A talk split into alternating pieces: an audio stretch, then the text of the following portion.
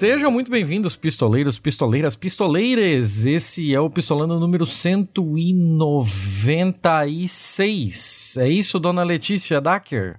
Isso mesmo, seu Thiago Correia. É, então ah, desse jeito a gente acabou se apresentando, já podemos pular essa parte, né? É.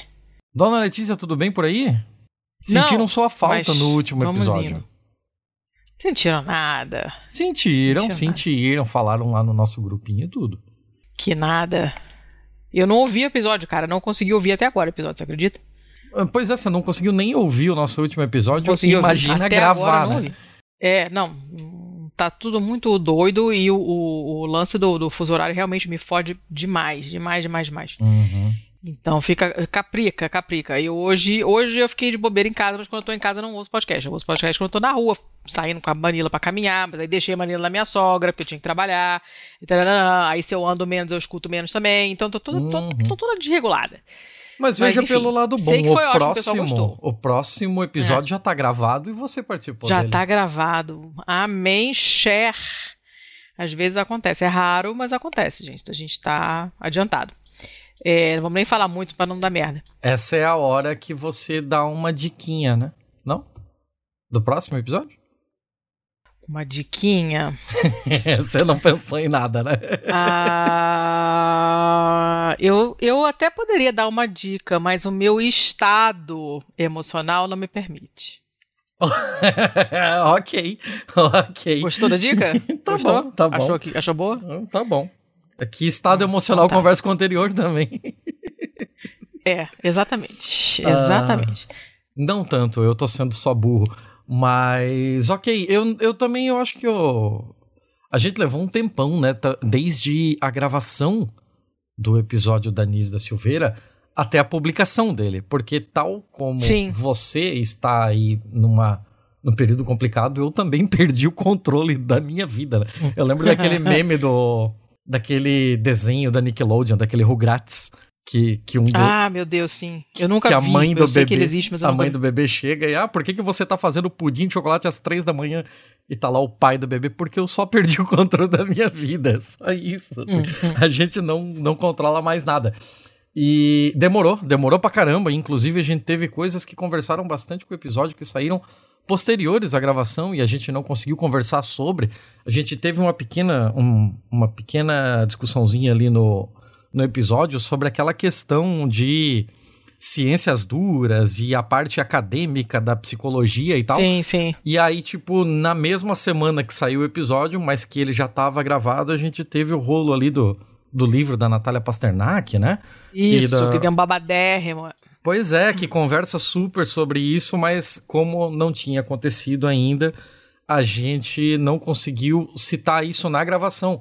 Mas, mais uma vez, estamos aí sendo trendsetters involuntários, né? É, é. Então- Ho- Hoje eu consegui ouvir um pedaço do assunto e, e eles falaram, mencionaram tanto os cisneiros quanto a Aline. Aí, e eu ó. pensando assim, né? A gente saiu na frente da Natuza Néria, bicho, tá pensando Ah, ali. cara, a gente, É. a gente só não tem o tempo e os recursos dessa galera. Mas assim, a gente tem um É. pouquinho de cabeça. As ideias, as ideias a gente tem, cara. Exato, a Porque gente money tá- que é bom, a gente don't have, é aquilo, né? A gente tá pescando as coisas aqui no campo das ideias. E se a gente conseguisse ter mais é, tempo pra dedicar, mais infraestrutura, mais essa porra toda, a gente podia estar fazendo coisas fodaralhas. E é aí que você entra, meu caro ouvinte. Sim! Ajuda! Ajuda a gente! Ajuda! Fa- façam parte da, da nossa comunidade maravilhosa, da- que é a Pistolândia, que é o nosso grupo de apoiadores. Óbvio, se vocês quiserem, porque tem gente que contribui, mas nunca pediu para entrar na Pistolândia, então não entrou, né? Mas nós temos os nossos financiamentos coletivos que dão direito a participar da Pistolândia. Eu, assim, eu acho que quem não tá, tá perdendo. Mas enfim, isso aí sou eu. Inclusive, E aí vocês- o, o nosso convidado do próximo episódio, quando a gente falou sobre as coisas que acontecem no nosso grupo e sobre as nossas Caraca, ele ficou subdivisões, ele ficou muito bolado, né? Ele ficou boladaço. A gente começou a descrever os grupos. Ele, caraca, caraca, caraca. Caraca, foi uma espiral de loucura, assim, no, com o multiverso. É, mas enfim, vocês podem ajudar a gente pelo catarse.me barra pistolando, pelo patreon.com barra pistolando para quem estiver fora do Brasil, uh, tem o PicPay, estamos no PicPay, também como pistolando, e o nosso Pix, para quem tiver afim, é contato arroba pistolando.com. Letícia, você não gosta então, que a gente dê muito, muito spoiler dos episódios futuros? Porque sempre tem a chance é. de dar alguma coisa errado, ou da gente ter que é. mexer no cronograma e tal, né? Mas esse eu preciso falar, porque é um desafio. Oh, meu Deus, lá vem. É um desafio. Ah. Eu desafio os nossos ouvintes a me mostrarem qualquer outro podcast brasileiro que tenha citado a organização administrativa do Estado sueco. Ah, Thiago, também tem um. Isso é o tipo de coisa que você só vai ouvir aqui, cara. Na moral. É, isso aí, não, sei lá, não sei nem o que quer dizer isso aí. Escuta. Hum. Considerando que são 15 para 11. Sim. Aqui. Né, aqui não. Ok. É, aqui sim, né? E eu estou descansada. Certo. Porém, eu estou num, num, num estado pós-prandial, assim, complicado. Porque eu jantei comi igual um rinoceronte, então estou digerindo, daqui a pouco vai me dar um soninho bom. Né? Ok. Eu acho que é melhor a gente começar. Tá, tem uma coisa, tá? É, eu não ah. sei se você lembra, porque faz. Meu, tem dois meses. Tem quatro anos. É, tem dois meses do último BMF, mas a gente tinha prometido que esse seria um FFF. É um fafafã. Nós já fizemos um fafafã. Já fizemos uns dois ou três, eu acho. Eu acho que um só. Não sei, não lembro mais, mas não importa. O que importa é que esse é um fafafã. Então, é dessa vez, feio. dessa vez você tem dois duas tarefas aí. Explicar o que é um BMF e explicar o que é um FFF. Então, BMF é o bom, o mal e o feio. São os nossos episódios pares, são aqueles nos quais eu e o Thiago, sozinho, sem convidado, é, comentamos notícias boas, mas e feias, sendo que as feias são as que a gente não consegue encaixar muito nitidamente em nenhuma categoria nem na outra, ou então são uma mistura das duas coisas, ou então são tão bizarras que só que se encaixam no feio porque sim. E a gente tinha falado. Ai, minha cadeira caindo. A gente tinha falado. Eu tô ouvindo é, um tec, episódio. Tec, tec, tec, tec, é, ela tá caindo, sabe? O, o, pistão vai perdendo ar, comprimento. Essa cadeira tem. Ah, é isso. Ela é de 2007. É, aí, coitada, ela não aguenta mais, né? Eu tenho comi como um rinoceronte, peso como um rinoceronte. Ela não, não aguenta, ela vai caindo. Daqui a pouco ela faz. Vai descendo, eu tenho que puxar a alavanca e subir de novo. Ela precisa ser trocada, mas not today, Satan, not today. O Fafafã, a gente tinha comentado nos episódios passados, e não me lembro nem por que, que a gente resolveu fazer um Fafafã. A gente resolveu fazer por porque gente... o meu, bag, o meu backlog sim. é imenso. Eu separei ah, para é hoje 11 notícias, e eu teria é. muito mais para separar. É, eu parei no 9 porque eu fiquei com preguiça, porque sou dessas. Então a gente vai ter 20 outras. notícias hoje, isso é uma promessa. Vamos ter 20 notícias hoje, tudo feio. Ok. Tudo feio. Dos lugares mais bizarros do mundo, porque o Thiago é essa pessoa que vai cavucar, sabe-se lá onde. Eu tenho notícia dos cinco continentes hoje. Dos cinco é, eu continentes. Não, eu sou, eu sou, eu sou eurocêntrica e, e tenho vergonha de admitir, mas é verdade. Tá, vamos começar. Então começa você, já que você está com essa abundância toda, começa você. Tá, eu vou começar pelo mais perto. Vamos começar com uma notícia ah. do Brasil, pode ser? Vai, manda ver. Tá, eu vou com uma notícia aqui que é do ECOA, que é da parte de meio ambiente do UOL lá. Eu já trouxe várias notícias deles aqui. E hum. essa daqui é o seguinte: é, ao primeiro momento não tem nada demais, são onças caçando, que é o que onças hum. fazem. É, se eu não caçasse nunca, eu fui achar muito estranho. A pira é que aqui em Dourados, Mato Grosso do Sul, onças caçaram e comeram antílopes que fazem parte da dieta de leões da África. Ué, como? Exatamente por isso que essa notícia tá aqui. Porque, peraí, antílopes não é todo dia. Aí o que, que aconteceu aqui em Dourados? Lá no Simba Safari? É quase isso, tá? Porque é o seguinte, esses antílopes comidos aí, eles foram comprados por um agropecuarista chamado Trajano Silva, lá nos anos 80. E o objetivo deles era reproduzir a espécie no Brasil e usar em safaris. Safaris no centro-oeste. Nossa, que ideia brilhante. É, é, né? Anos 80, hum. né? Anos 80 não é, foi, é, o, é, não é. foi o, o, momento mais brilhante da humanidade, digamos assim. Não. Uh, esse negócio Isso aí, dele... de fumar em avião, é pinto.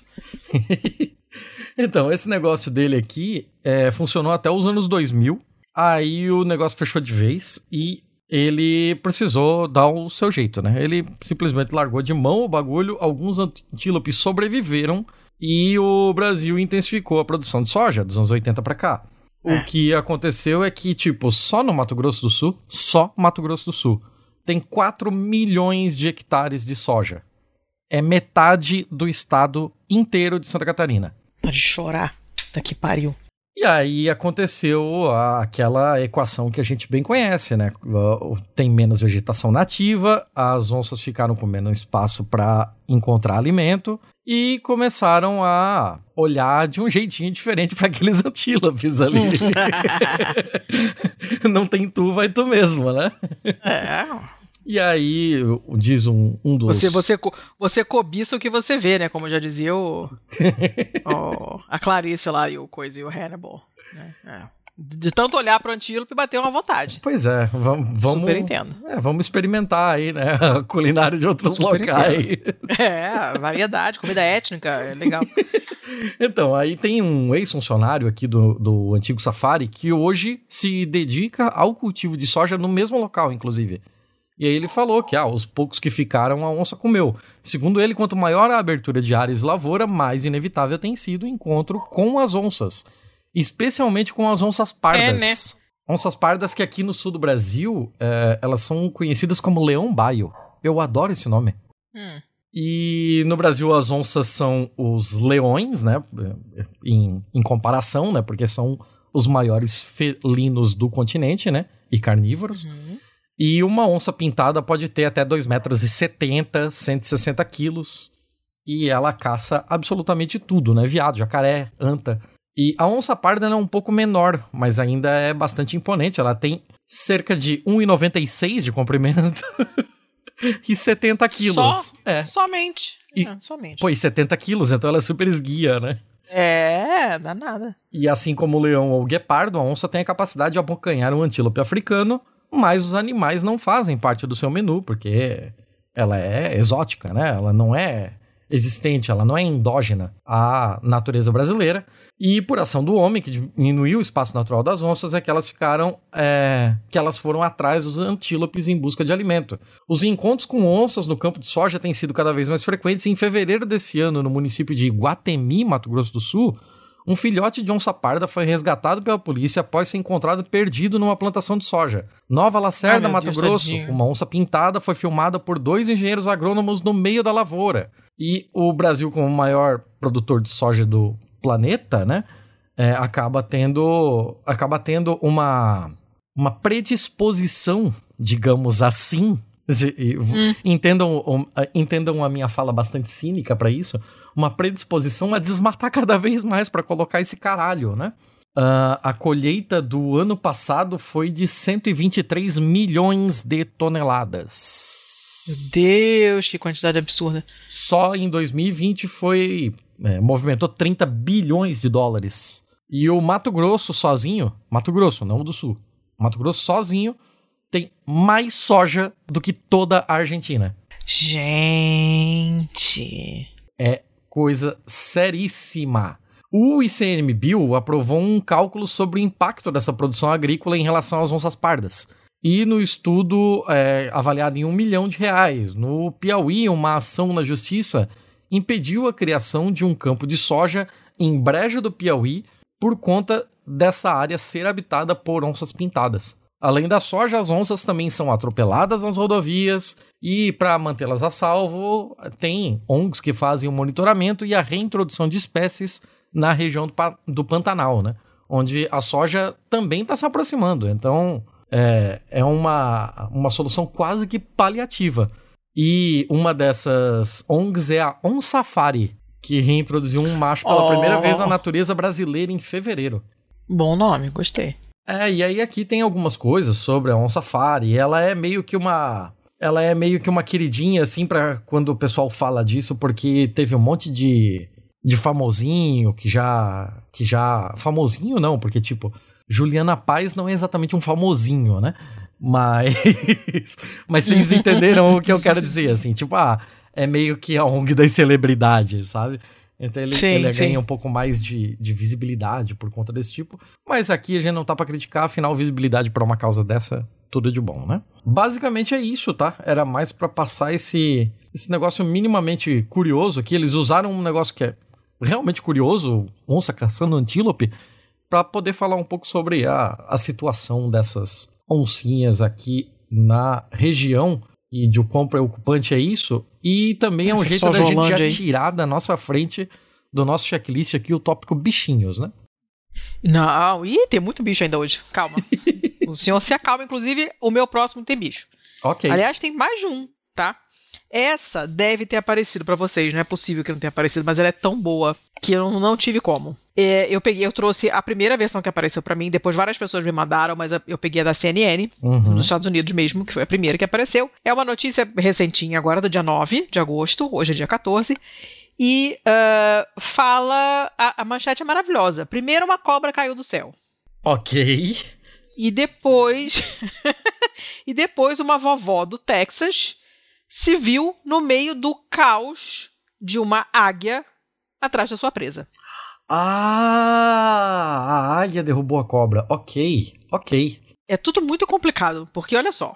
Você tem esse casal, Ah, Peg e Wendell Jones, e só aí eu já aplicaria uma multa, ah, queriam simplesmente terminar o dia deles depois da jardinagem, né? No calor senegalês do Texas. Iam tomar um banho e iam pro cassino. Uma família tra- tradicional brasileira. Aí esse casal, que vai fazer. tá fazendo agora 45 anos de casado, normalmente eles dividem né, o, o, o trabalho de, de. O trabalho deles, que é como é que se chama, meu Deus do céu?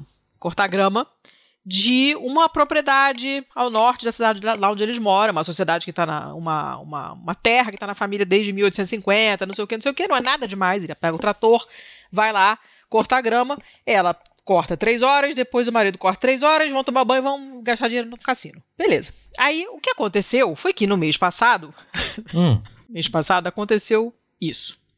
Ela estava lá sentada no tratorzinho dela lá, hum. trator que corta grama, lá nos fundos desse terreno, Aqueles hein? É, mas é grande, é um é um tratorzinho. Não Ok. é quadriciclo, não, é grande, tá? É um trator. Tava lá, sentada no tratorzinho dela, lá no fundo do terreno, ou seja, longe das árvores que tem em volta do terreno. Uhum. E aí, simplesmente, do nada, caiu uma cobra no braço dela. Cacete. Que Brotou cagaço. do céu e caiu no braço dela, tá? Era grande, era uma cobra escura, de quatro pés e meio, não sei quanto é isso em medida de pessoas normais, porque... É uma obrigada. cobra quadrúpede? É uma cobra de quatro pés e meio. Então ela é Ela tem. quadro meio pé. Ok. Quatro, é, o- É, Meu, ela deve ter uns. 1,30m, 1,40m. é, não, não é, não é, não é uma coisa simpática pra cair no seu braço, você concorda comigo? Ok. Caiu do nada, ela não viu de onde caiu. Óbvio que não caiu do nada, né? Mas ela não viu de onde caiu. Porque ela tava longe das árvores, né? Porque se você está passando embaixo de uma árvore, a cobra está na árvore, ela cai em cima de você, você olha pra cima, ou daí devia estar na árvore. Ela tava longe das árvores. Então não entendeu o que aconteceu. Ela foi, pô, E ela pensou, né? Segurou, Deus não caiu. dá asa à cobra, né? Ah, é, foi, ou não sei, né? Essa altura do campeonato eu já não duvido mais nada. Aí ela foi e segurou o braço direito com a mão esquerda, né? E tentando tirar a diabo da cobra do, do- do braço. A cobra não queria sair, ela começou a puxar a cobra, a cobra não soltava de jeito nenhum, não sei o quê. A cobra começou a se enrolar no braço dela Caralho. e começou a querer morder a cara dela. E ela, cara, Cacete! quanto mais ela lutava com a cobra, mais a cobra apertava em, braço do, em volta do braço dela, ela berrando com uma maluca. O trator continuava andando, porque estava ligado, ela não estava mais, obviamente, prestando atenção no que ela estava fazendo. As- A, cobra nada de largar. Aí o marido dela, o Wendell, de 66 anos, estava cortando a grama da parte da outra, oposta do terreno, na Uhum. parte da frente. E aí, Ouviu a gritaria? quando. É, não, ela, ela ouviu o trator dele lá longe, ouviu o barulho do trânsito da estrada que passa próxima. Ou seja, ele não estava ouvindo o que estava acontecendo com ela. Porque ela estava ouvindo o Caralho. barulho do, do motor dele muito de longe. Ela, aí caiu a ficha. Cara, tô sozinha com essa porra dessa cobra no meu braço. O que, que eu vou fazer? Quando ela, quando ela achou, bom, agora essa cobra vai me morder, não é possível, né? Vai me, me matar com esse veneno dela. Veneno, não, peçonha. Né? O que, que merda. aconteceu? Uma águia marrom e branca desceu do céu e tentou tirar a cobra do braço dela. Devolve meu almoço. devolve o meu lanchinho. Só que a diaba da cobra não largava o braço da Peg. Caralho. E mas a, a cobra estava tão apertada no braço dela que quando a águia pegou a cobra e puxou, o braço da Peg inteiro foi junto. Como assim? Então você imagina a cena, a mulher tá lá plena no trator dela, cortando a grama, brota uma, uma porra de uma cobra enorme no braço dela, se enrola no braço dela, tenta morder a cara dela, não contente, vem a, a águia, tenta pegar a cobra, a cobra não larga, a águia puxa, o braço dela vai junto, a cobra querendo morder ela, o, a águia batendo as asas querendo voar com a cobra, ela sem entender o que estava acontecendo, não estava enxergando nada no meio desse furdúncio né? E o trator indo, free, free, free, free, indo pra lá pra cá, sem direção, sem nada, indo pra onde o vento levasse, né? A águia assim, na cobra, a cobra na véia, véia roçada. a velha fiada. A véia roçada. Ela falou que. Ela, não, é fiar. É, é, ela já tinha visto isso acontecer muitas vezes na natureza, porque ela morando na roça, ela já tinha visto várias vezes águias decidirem vou comer aquele negócio ali, né? Indo lá pegar a, a comida e, e às vezes jogar a comida numa, numa cerca de arame farpado, uhum. esperar o bicho morrer e depois ir lá para comer. Só que aí, agora, nesse caso, quem estava fazendo o, a, o, papel do arame farpado era ela. Porque a, a águia estava lá, amarradona, em cima da, da, da, cobra, tocando terror, e ela sem entender nada. Deu, a, a, a águia voou e depois voltou para cima da, da, da, presa umas quatro vezes. Até que ela finalmente conseguiu pegar a cobra e sair e foi embora com a cobra. Né? Aí, o que aconteceu? A Peg falou assim: porra, finalmente, né? Essa diabo dessa cobra me largou. Aí ela olhou pro braço dela, o braço estava todo machucado. Sim. Todo. Ela falou assim: é uma, é uma dor que eu não sei nem descrever. Uma dor pior do que tudo que eu já experimentei na minha vida. Caralho. Cheio de lacerações, marcas da, da, do, das, das garras, né? Da pata, do, como é que chama aquilo? Nem sei mais. Da, da, da águia. Da garra? Garra. Garra mesmo? Buraco, corte, laceração, tudo, tudo fodido. Cacete. O braço dela tava preto, de tanto que a cobra apertou. Ó, ó, caraca, é muita coisa junta, meu Deus do céu. E ela berrando. Até que finalmente o Wendell ouviu ela, chegou lá e falou: Caraca, a mulher tá em choque, berrando igual uma louca, com razão. Não sei o que aconteceu, não tenho a menor ideia do que aconteceu. Tô vendo um braço preto todo sangrando, cheio de buraco, não sei o que, que houve. Tacou ela no carro e foi pro pronto-socorro. Mas ele ainda não tinha entendido o que tinha acontecido. Uhum. Ele demorou uns minutos, porque ela falava, mas você imagina o que, que, que ela consegue contar. Meu, ela balbuciava qualquer coisa, né? E, hum, né? e, e é tão Aí, insólito que mesmo tempo. que ela pronunciasse tudo certinho, parecia que ela tava falando coisas sem sentidos. Exatamente, exatamente. Mas beleza, chegou no hospital, os médicos limparam lá o braço dela todo, botaram lá os curativos, taranana. Uh, depois encontraram uh, o que eles acham que foi peçonha lá da, da cobra, mas não testaram, deram antibiótico e ela foi tomando antibiótico em casa. Hum. Uh, e depois, enfim, mostraram ela, tem uma foto dela lá, com essa mão toda enfaixada, né? O antebraço enfaixado e tal, né? Ficaram lá a noite inteira acordados monitorando ela para ver se o braço ia inchar, se ia mudar de cor, né? Se tivesse algum problema com a peçonha e tal. Né? E porque ela já tinha sido mordida por uma cobra anos atrás, então ela sabe que você tem que ficar de olho para ver se tem alguma alteração, mas não aconteceu nada, ela tá bem. E tá lá, né? Ela botou o, o curativão lá, é o antebraço dela inteiro em verde, neon. Ela botou um negócio colorido, né? E ela ainda, ela quando ela para pra pensar, ela fala, cara, tá difícil dormir, né? Aí o marido reclamando, ela não dorme, porque quando ela finalmente dorme, ela começa a sonhar e gritar, tem que acordar ela, óbvio, né? Uhum. Óbvio. E, e é só isso. A história é só isso. Depois ele fala, é uma mulher, é uma lutadora, sobrevivente, treine, treine, né? Mas eu, eu fiquei imaginando a cena, cara. Você ima imagina a cena. Imagina a cena. Caralho. Que doideira. Que doideira. É. Doideira, né? Podia ter perdido o braço, podia ter. Nossa, podia ter, sei lá. Podia ter caído e o, e o, e o trator passado por cima dela. A quantidade de merdas que podiam ter acontecido é enorme. Uhum. Mas como é tudo muito insólito, eu achei que era um feio perfeito. Porque, pelo amor de Deus, né, minha filha? Essa aí gastou.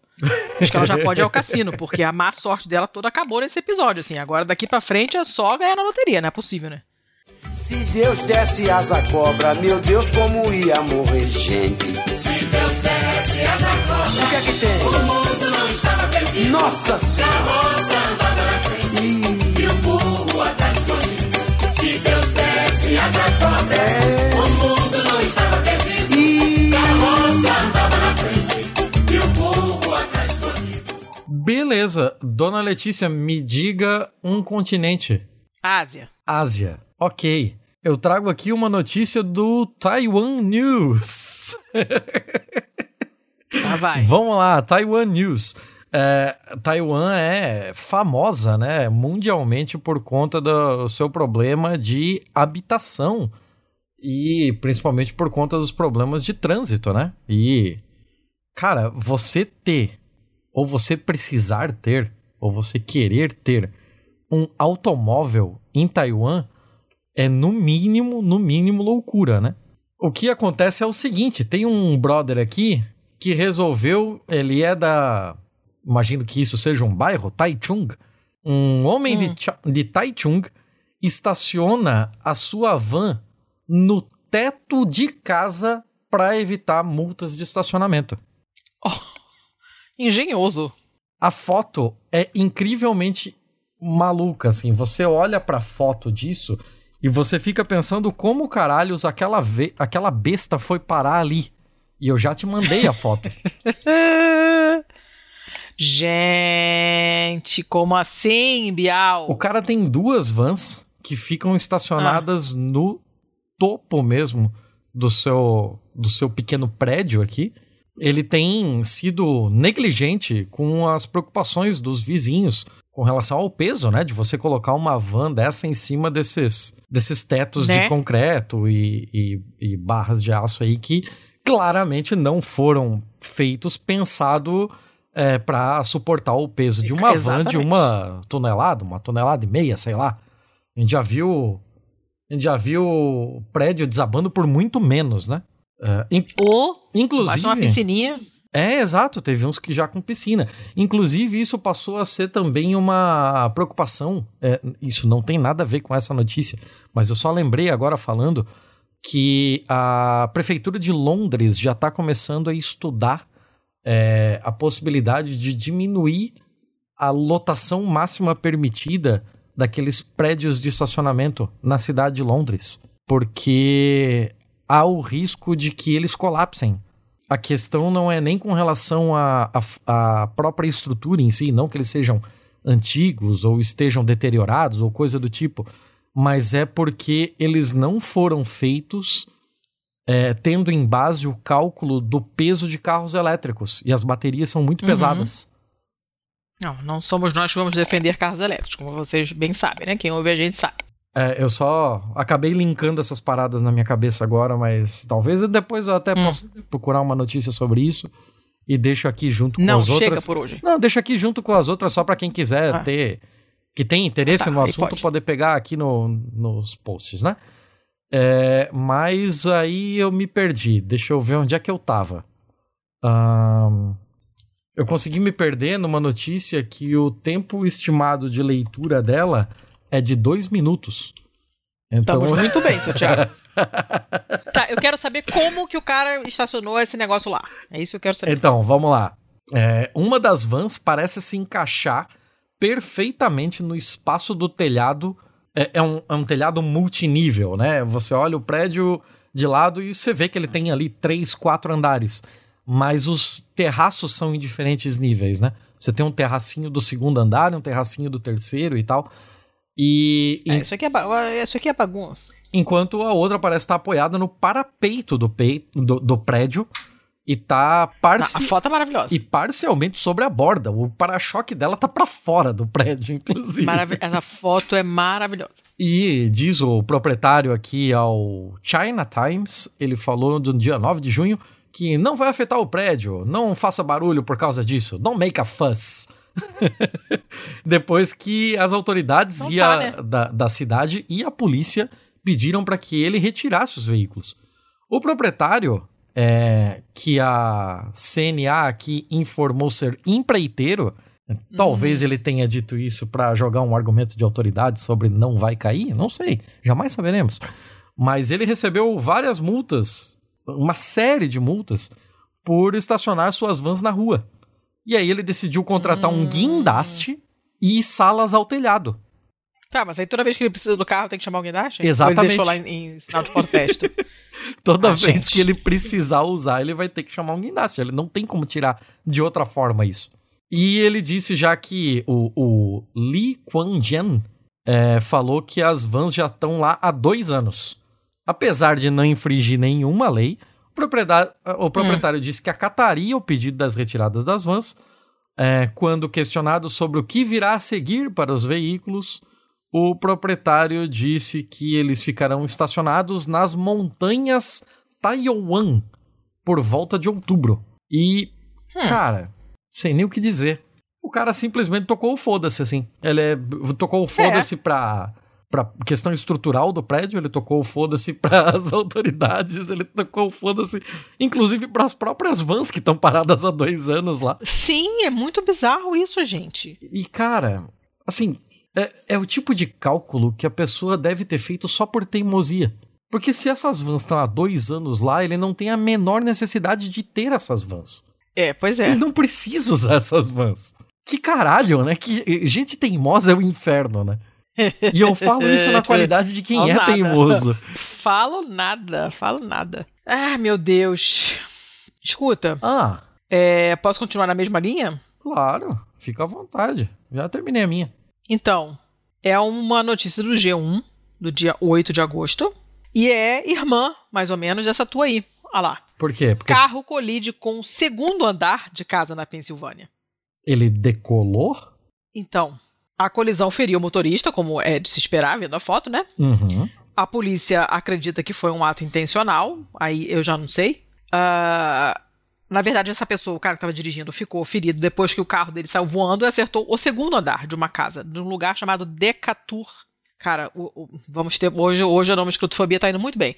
Decatur, na Pensilvânia, né, um porta-voz do Corpo de Bombeiros falou pra ABC que o carro provavelmente subiu em uma saída de esgoto, virou uma rampa, né? Saiu do chão antes de atingir a casa e caiu. Ele simplesmente entrou no segundo andar. Vum. As fotos são maravilhosas. Pare- Parece coisa da Disney, sabe? Hum. Que reproduz um acidente pra mostrar como é que era um estúdio no cinema, né? E você vai passando com o carrinho embaixo, você sabe que aquilo tudo é de mentira. É, é um negócio mu- muito esquisito. Não, não, não tem informações sobre o estado de saúde do motorista. Ele foi pro hospital, foi, ficou ferido, mas não se tem informação sobre como ele tá. Ah, a casa conseguiu ser estabilizada pelas equipes de resgate, foi coberta. Obviamente, as pessoas não podem estar em casa mais, né? E, e- e as investigações estão abertas para saber o que de fato aconteceu. Acabou a notícia só isso, mas ela casa perfeitamente bem com a sua notícia. Porque olha a foto disso. Hum. Você abriu a notícia aí? Não abri, eu pensei que você ia me mandar a foto. Pera aí. Não, abre aí, abre aí. Ah, pera aí. Tô procurando. Não, aqui não é procurar, tá na pauta aí. Tô procurando. Aqui. Tá ca- Caralho? É, Cacete, velho. de repente vale até a capa. Hum, a gente vai ter um monte aí que vale capa. Vamos ter que É. ver o que fazer. É, porque não parece, uma- parece uma coisa de parque de diversões. Parece. Isso aqui é um cenário de um filme, o Furacão. Aí Aham. mostra como é, entendeu? É um negócio estranhíssimo, assim. E eu queria muito entender o que, o que aconteceu. Se foi intencional, o que, que essa pessoa. O que, que passou na cabeça dessa pessoa? Não sei. Eu não entendo A notícia é como só essa. isso aconteceu. Mas é como que ele bateu sua. numa saída de esgoto e deu nisso, cara? Não, sei, faz cara. Devia ter sentido. uma rampa de alguma coisa e foi. Caralho. Que loucura. Acabou. Era só isso. Então tá. Então tá. É, Deixa eu pegar outra aqui, aproveitar. Você falou que Ah. queria notícia da Ásia, né? Então a próxima aqui eu vou botar minha outra da Tem mais Ásia. uma? Essa, no- Então vai. Essa notícia vem do Tiger. Só que não é Tiger escrito como tigre. O Thai Hum. do Tiger é T-H-A-Y, de Tailândia. Mas tá, tá- de Tailândia não tem Y. É É T-H. ruim?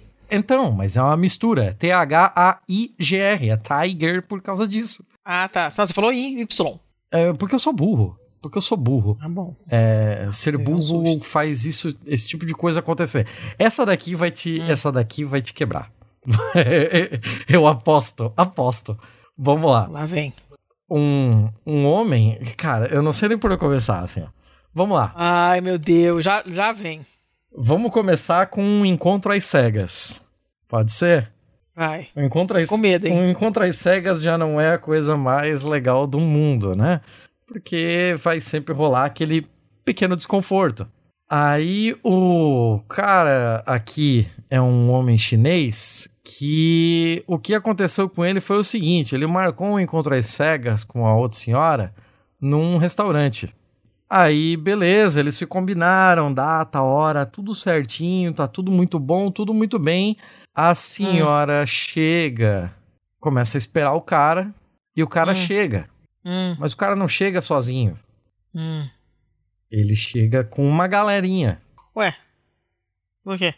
Ele, inclusive, isso deu processo. Ela tá processando ele agora. Porque esse senhor chinês aqui, o senhor, a senhora Zhang e o senhor Liu, a senhora Zhang tá processando o senhor Liu. Porque o senhor Liu achou que tava tudo tranquilo e era super de bom tom que ele levasse para para pro encontro às cegas dos dois Família 23 inteira dele. parentes. Mas, gente! Qual a justificativa dele pra isso? Então, Como assim? Tinha 23 parentes dando sopa na minha casa, eu trouxe aqui. é isso aí. Então, ó, as ideias. Ah, ele marcou o primeiro encontro deles no restaurante e tal. Inclusive, eu, eu inverti aqui. Foi ela que chegou com 23 parentes, perdão. E Ah. ele ficou surpreso quando a senhora Zhang, Zhang chegou com 23 parentes a reboque. E. Gente, Mas assim, cara, beleza, você tá. Bota, bota, mais água no feijão, não, não resolve muita coisa nesse caso. Então, mas beleza. Se coloque na, na situação desse cara. Você tá lá pra um blind date. Você- a, a pessoa chega, ela chega com 23 parentes pendurados a, a reboque. O que você faz? Levanta e vai embora? Finge que, não, Você, você, finge que não é você. pois é, você dá uma de louco? Você, finge que vai no banheiro e sai correndo? O que você faz? Eu não sei, nunca fui em date nenhum, não sei te dizer, mas eu acho que eu, eu acho que eu iria fingir que não era comigo. Não sei, imagino que eles já tivessem trocado fotos, alguma coisa assim, tava, sei, tava difícil pra ele. Mas ele optou pelo caminho mais difícil, né? Ele foi cordial com todo mundo e Aí optou, começou errado já. é, optou fazer o date mesmo com os outros 23 acompanhantes ali. Ah, e meu senhor, conhecer senhor. todos eles ao mesmo tempo. Meu senhor, meu senhor. Não existe xereca no mundo que valha isso. Sinto informar. Então, aí, aí, beleza, né? Papo vai, papo vem, e começa a pedir as comidas, começa a pedir as bebidas tal. O seu Liu aqui ficou surpreso ao saber que a conta total da refeição era de quase 20 mil yuans.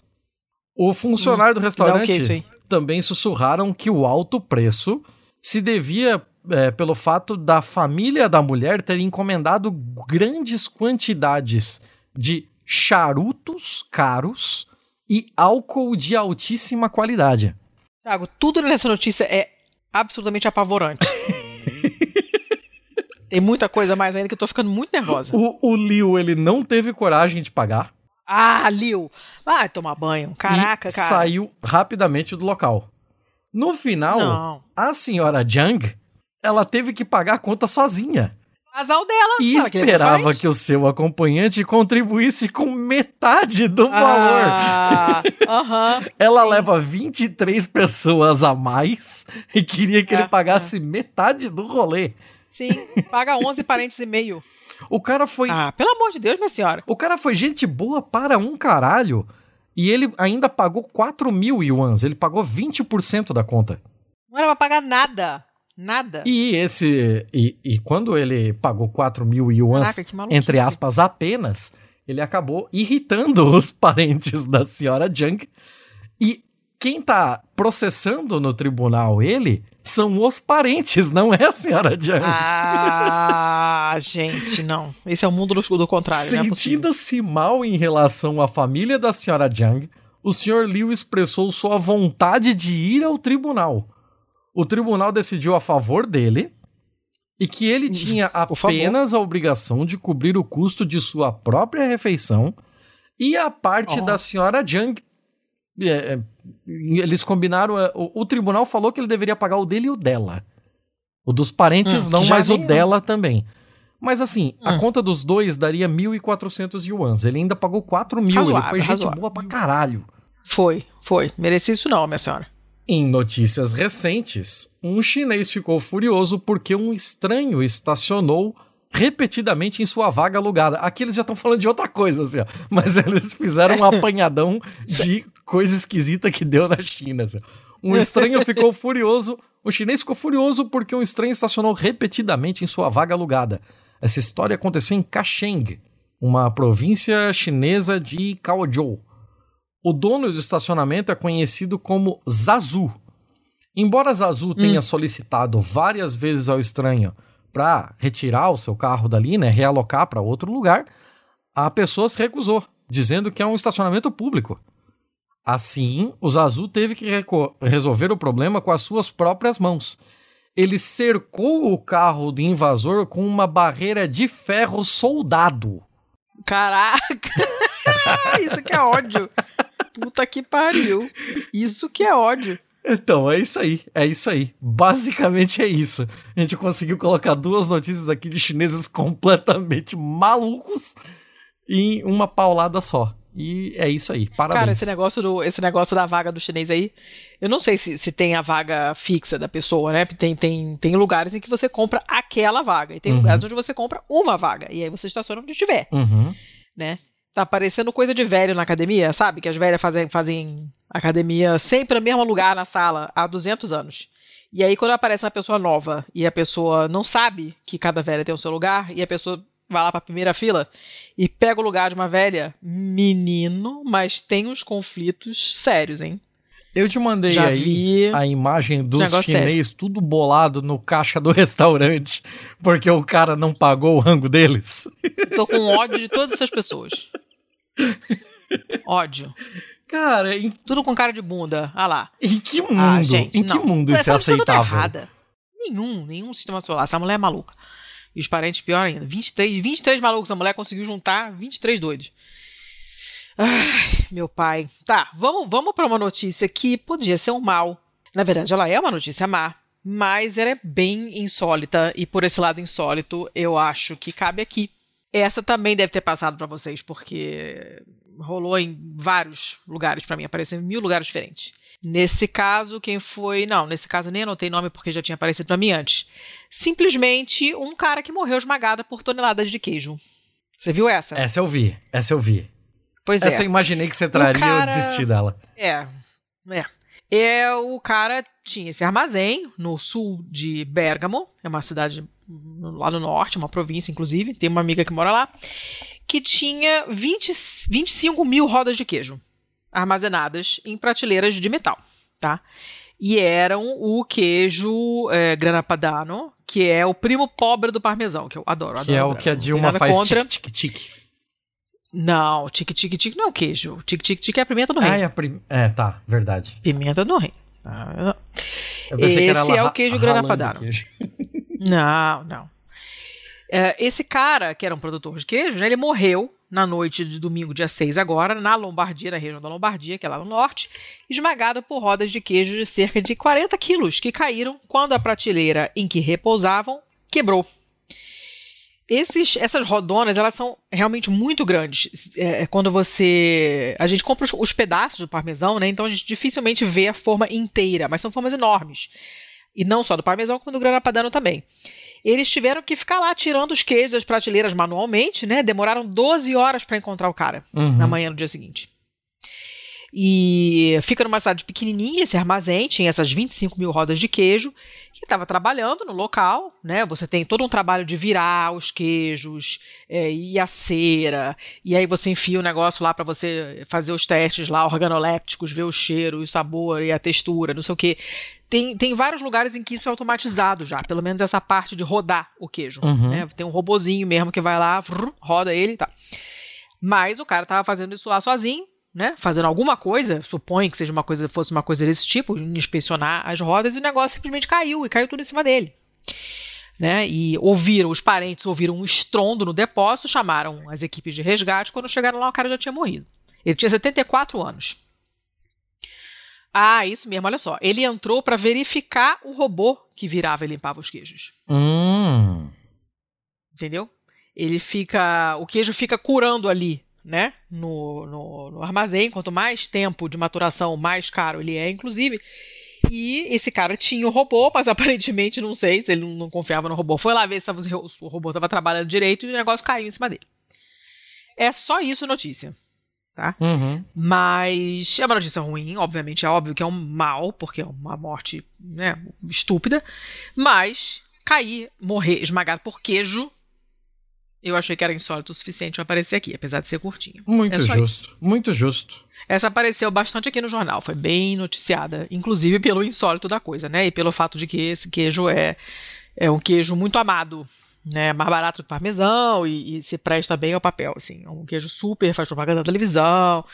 taranana. Então todo mundo sabe o que tá falando, né? Se fosse um produtor de um tipo de queijo lá na puta que pariu que ninguém nunca ouviu falar, talvez não tivesse causado todo esse esse furor, mas foi bem noticiado aqui, coitado. Fiquei com pena do velho. 74 anos e morreu de queijo.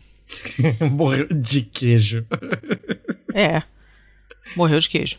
É, e era isso, acabou. Então tá. É, Dona Letícia, qual é o valor que você acha assim aceitável pra uma bolsa? Depende. A bolsa? Uma bolsa, ué? Depende. Eu tenho bolsa de vários tamanhos. Pequena. Bolsa pra sair na night. Pequena. Bolsa pra usar de tiracolo. Ah. Tá, uma bolsa pequena, sei lá. Tamanho de. A menor que eu tenho cabe um celular e um cartão e a chave de casa e acabou. Tá, eu tenho uma notícia aqui da BBC de 29 de junho de uma bolsa que é menor que um grão de sal. Ah, eu vi essa notícia. Puta que pariu, que ódio que me deu essa merda. Cara, isso aqui é o capitalismo tardio de um jeito completamente Nossa senhora, babaca. sim, me deu um ódio. Essa notícia me, me deixou com ódio. Uma bolsa de mão microscópica menor que um grão de sal foi vendida por 63.750 dólares. As pessoas, o que falta, eu já falei um milhão de vezes, falta a pessoa ter um- uma pilha de lingerie para lavar a mão no tanque. Cara, tem uma foto Porque se ela dela. tivesse uma pilha de lingerie para lavar a mão no tanque, sem luva, não estaria perdendo tempo fazendo essas coisas, nem querendo comprar essas coisas, entendeu? Eu, eu só fico pensando uma coisa. é, quando eles falam grão de sal, eles estão pensando em sal grosso, né? Rapaz, não sei. foi um- foi uma, uma ideia que me veio aqui. Imagino que seja sal grosso. Não sei não. Mas ok. Aqui eu tenho as medidas da, da bolsa, tá? A bolsa Ah. mede 657 micrômetros por 222 micrômetros por 700 micrômetros. Tem uma foto aqui e você ouvinte agora, você olha pro seu dedo. Você vai ver a sua digital. Essa, você vai ver ali a- as ranhurinhas da sua digital. Ela deve ter um nome técnico essas ranhurinhas, mas ela cabe entre duas dessas ranhurinhas. Tem, tem uma foto dela aqui. Ela é de uma marca chamada MSCHF, deve ser Mischief, Hum, não sei. talvez, não sei. É um coletivo sei. de arte chamado MSCHF, baseado no Brooklyn.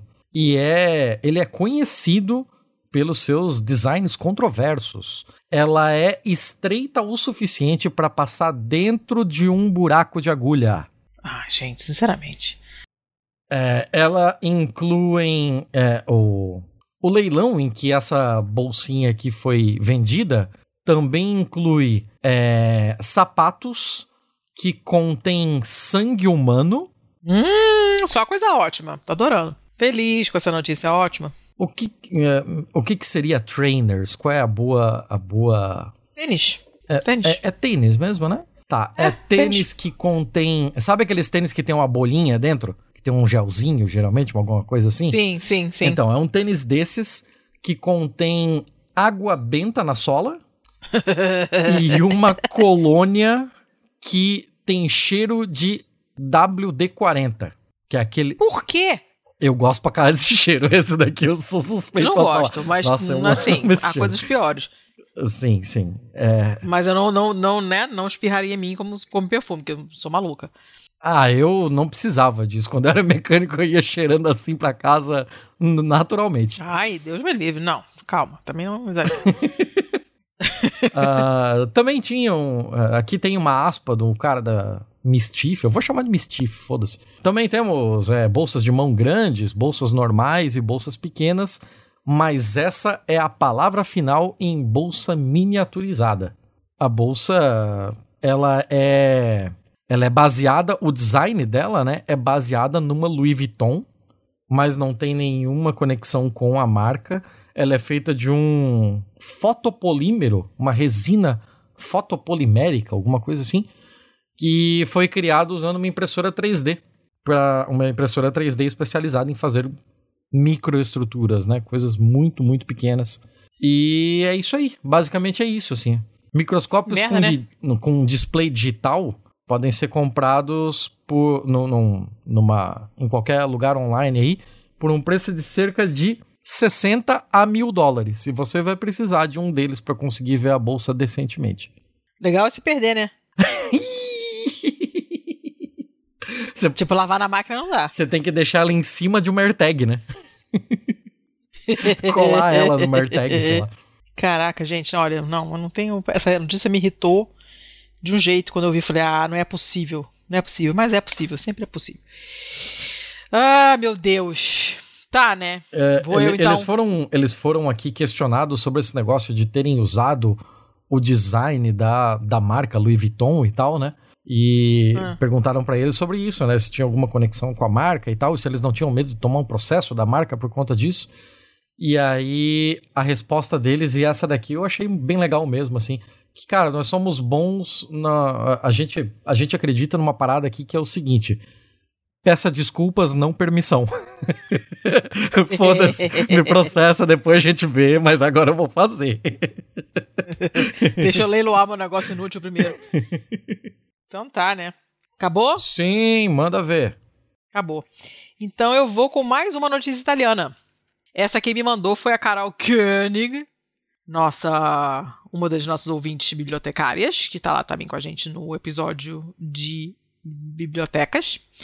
É, é uma notícia da BBC News Brasil, do dia 6 de agosto, e fala de um foragido italiano que foi preso depois de foto comemorando no futebol. Como é que é? Como assim? Por quê? Pois é, o esse cara era um dos fugitivos mais perigosos da Itália. Ele foi encontrado na Grécia porque apareceu uma foto dele torcendo Hum. pro Napoli. Acredita-se, o nome dele é Vincenzo Laporta. Esses nomes, dica. Não, mas é porque ele é, ele é da Camorra, Camorra é napolitana, então faz sentido. Esses nomes que tem lá, Lô, é, esses sobrenomes, né, com lá, Lô, normalmente são, é, são do Sul. Ele tem 60 anos e acredita-se que ele tenha laços estreitos com a Camorra, que é o grupo de, de crime organizado de Nápoles. Ele estava foragido há 11 anos. Carai. 11 anos. Mas, no começo desse ano, ele foi flagrado em uma foto junto com outros torcedores durante uma comemoração. Por quê? O que traiu o Laporta foi a paixão dele pelo futebol e pelo Napoli. O Napoli venceu o primeiro campeonato italiano, que é a Série A, Uhum. em mais de três décadas. Sim, a gente falou Meu aqui. vizinho da frente, inclusive a gente disso, falou né? daqui. Que, que É, o meu. estavam com medo de tocar fogo no, no vulcão, sei lá. Ah, vão. E não, o negócio aqui é complicado. O meu vizinho da, da- do, do meu prédio em frente ali em Lisboa, eles são italianos. A, a, a- a camisa do Napoli estava pendurada lá desde janeiro, desde o começo do ano. Né? Eu nem sei se eles são napolitanos, devem ser, né? Porque não tem. Não tem. Até tem, né? Essa, essa coisa aqui, tipo. Tem um monte de gente do Nordeste, do Sul, sei lá, que torce pro Flamengo, né? Que é um time do Rio. Na Itália é um pouco menos, mas também tem. Mas enfim, o que- os caras estão lá com a, com a- com a camiseta do Napoli pendurada, ele já tirou, já, já lavaram, já botaram de novo, a camiseta tá lá pendurada. É uma coisa bem de paixão mesmo, né? Ele não resistiu à comemoração e foi lá abraçar os colegas lá e tal, né? Ele já foi condenado antes por associação criminosa, por evasão fiscal, fraude, os caralho quatro. E, eh, mas quando ele apareceu na foto, identificaram que era ele, onde ele estava, na ilha grega de Corfu. E a polícia foi lá e prendeu ele. Ele estava de moto em Corfu, passeando, belo, pleno, e eh, está detido e agora está aguardando extradição para a Itália. E na Itália, ele provavelmente vai cumprir uma pena de prisão de 14 anos e 4 meses. Né? Aí o advogado dele falou assim: não, ele começou uma nova família na Grécia, tem um filho de 9 anos, está trabalhando como cozinheiro para sobreviver, ele sofre de problemas cardíacos, se ele for extraditado, a família dele vai ser arruinada, não sei o que, não sei o que, não sei o que, né? E uh, as autoridades falando, uhum, senta lá, Cláudia, né? só lamento, só lamento. Eles estão esses anos todos perseguindo o cara, rastreando as, as movimentações financeiras, as movimentações na internet, só esperando que ele desse um passo em falso. Lembrando que ele está há 11 anos foragido.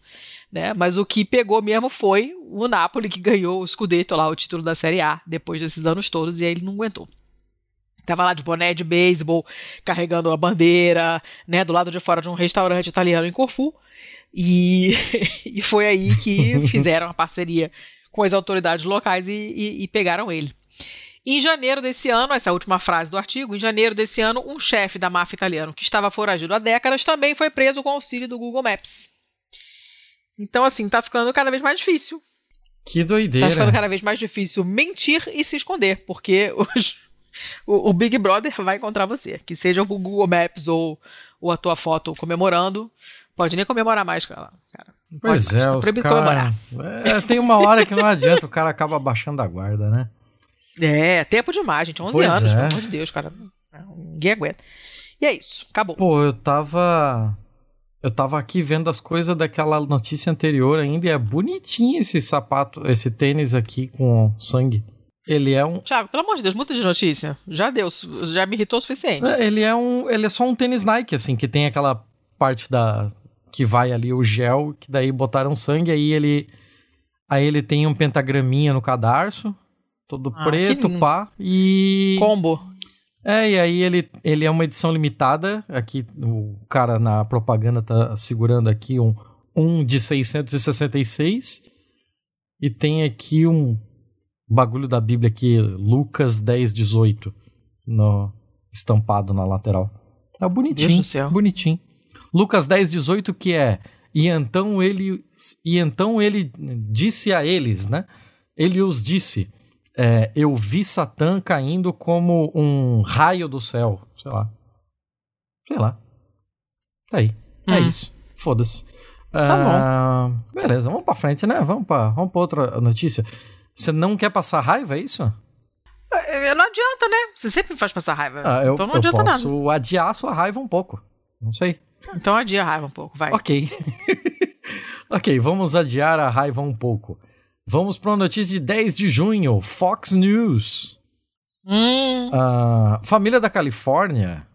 Vamos lá. Essa, essa família aqui resolveu que ia fazer uma, uma reforma na sua casa e derrubou uma parede e achou hum. atrás da parede um saco que parece aquele saco de dinheiro de, de, de desenho animado, sabe?